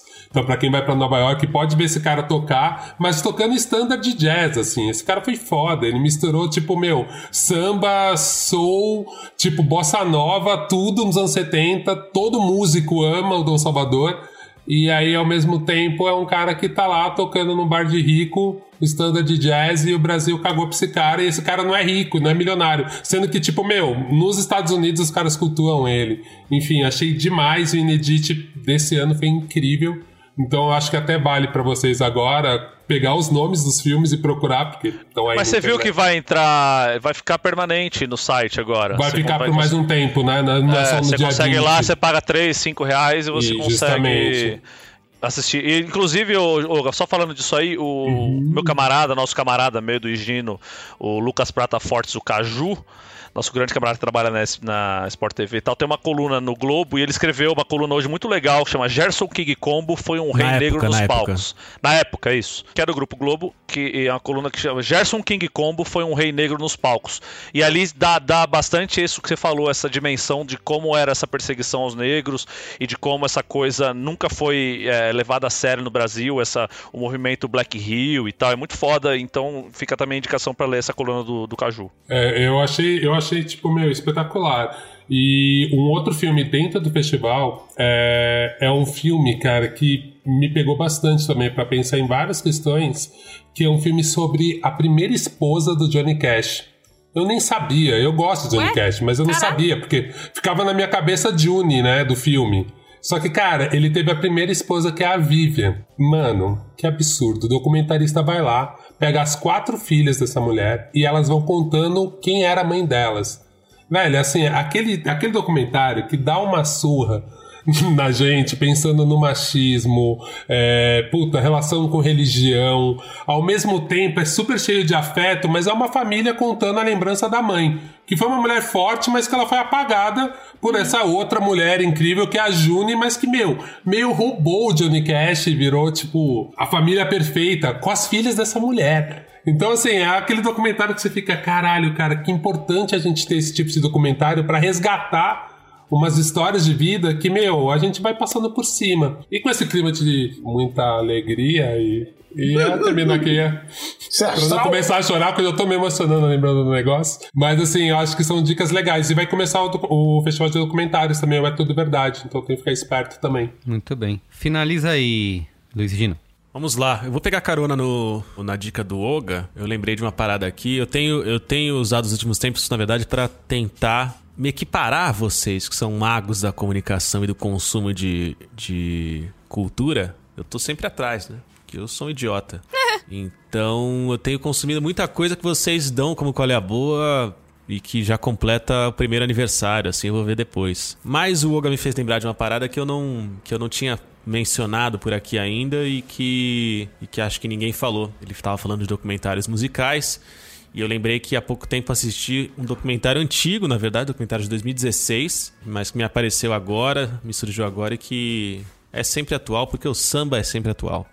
E se o samba é sempre atual, a mangueira é sempre atual. Estou indicando para vocês o documentário O Próximo Samba, vi na Amazon Prime. O documentário Próximo Samba é de 2016 e ele conta justamente a história né, da, da conquista, não, não necessariamente da conquista, mas a história da construção do enredo e da, e da construção do carnaval de 2016. Foi um carnaval que a Mangueira homenageou a Maria Bethânia com o enredo A Menina dos Olhos de, Oi- de Oiá. Foi um enredo do Leandro Vieira. Leandro Vieira ganhando seu primeiro título na escola. Leandro Vieira que na época ainda estava fora de forma. Hoje ele parece um bodybuilder. e já fez a rapa em metade da mangueira. Não importa se é homem, se é mulher, se é carro alegórico, fantasia. E o documentário conta essa história. Então, bacana, tem o Leandro falando, tem mestres de bateria, tem o Chiquinho da Mangueira, presidente da escola na época, que foi, preso depois disso, né? Um deputado corrupto. É o suco, o suco do carnaval. É bem gostoso de assistir, muito bonito, imagens maravilhosas, do- depoimentos emocionantes.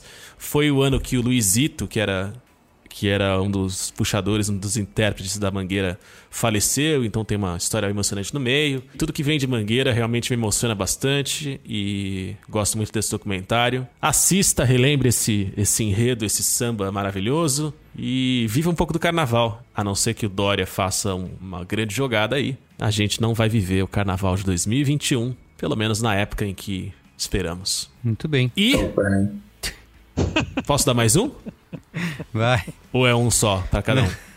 Eu fui, fui de dois, vai que vai. O segundo, eu gostaria de, de. Depois de falar da Mangueira, que é a maior instituição cultural do planeta, eu gostaria de falar da maior fonte de produção cultural contemporânea do país, que é a página de Twitter Objetos Reais como itens de JRPG, que eu não sou americano.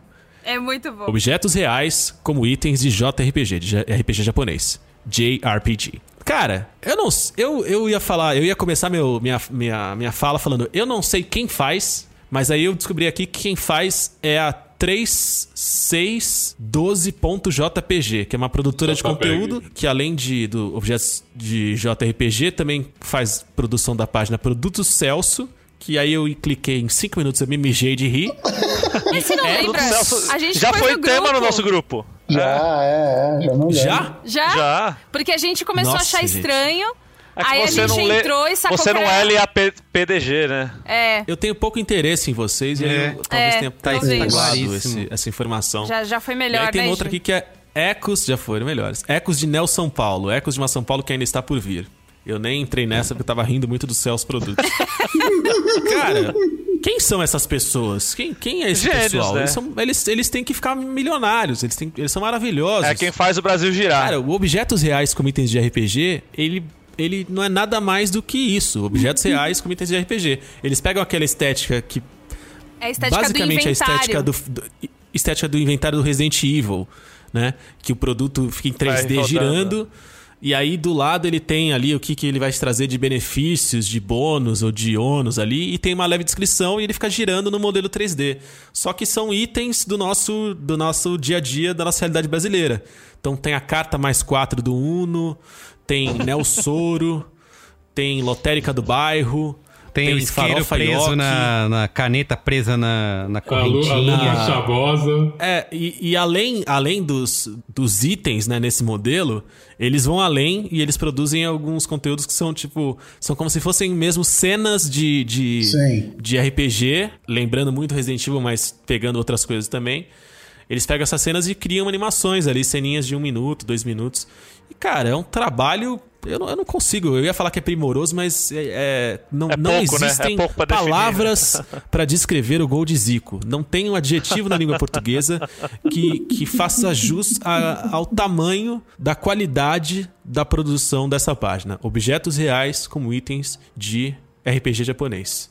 Siga no Twitter, siga no Instagram, siga no TikTok. Segue e vai ser feliz. Sei lá, eles fazem. Cara, é, é muito bom. Eu não consigo, eu não consigo descrever. Entra lá e se mija, porque é muito, muito, muito, muito, muito engraçado. Uma sensibilidade pra lidar com a cultura nacional, pra valorizar a cultura nacional. Falei no Twitter de desses, repito por aqui. Não existe no Brasil museu nenhum que não ficaria honrado de receber em suas paredes as obras de objetos reais como itens de RPG japonês. Tudo bem. Muito bem. E digo Obrigado. mais, Caralho! os moleque é liso. Gente, obrigado, viu? Muito bom estar com Eba! vocês. Voltamos para a parte Aguardem a 2. parte 2. Voltamos, voltaremos para a parte 2 desse Braincast, tá? Muito bem. Fé, esperança, luz e união não são apenas palavras. Você tem certeza de que já fez tudo o que podia pelo seu semelhante? Pense bem, pois um dia vamos nos encontrar. E eu gostaria muito de chamá-lo de meu filho. Bom, então é isso, gente. O Braincast é uma produção B9, apresentado por mim, Carlos Merigo. Hoje na companhia de Marco Melo, Luiz Higino, Cris Dias, Bia Fioroto e Yoga Mendonça. Eu faço a coordenação geral junto da Gilva Lauer e Cris Bartz. A produção é da Beatriz Fioroto, apoio à pauta de Iago Vinícius. A edição é de Mariana Leão, com a supervisão de Alexandre Potashev, com apoio de Andy Lopes. A identidade visual é do Johnny Brito, coordenação digital feita por AG Barros, Pedro Estraza, Lucas De Brito e Iago Vinícius. E o atendimento e comercialização por Raquel Casmala, Camila Maza e Thelma Zenaro. É isso, gente. Tchau. Tchau. Tchau.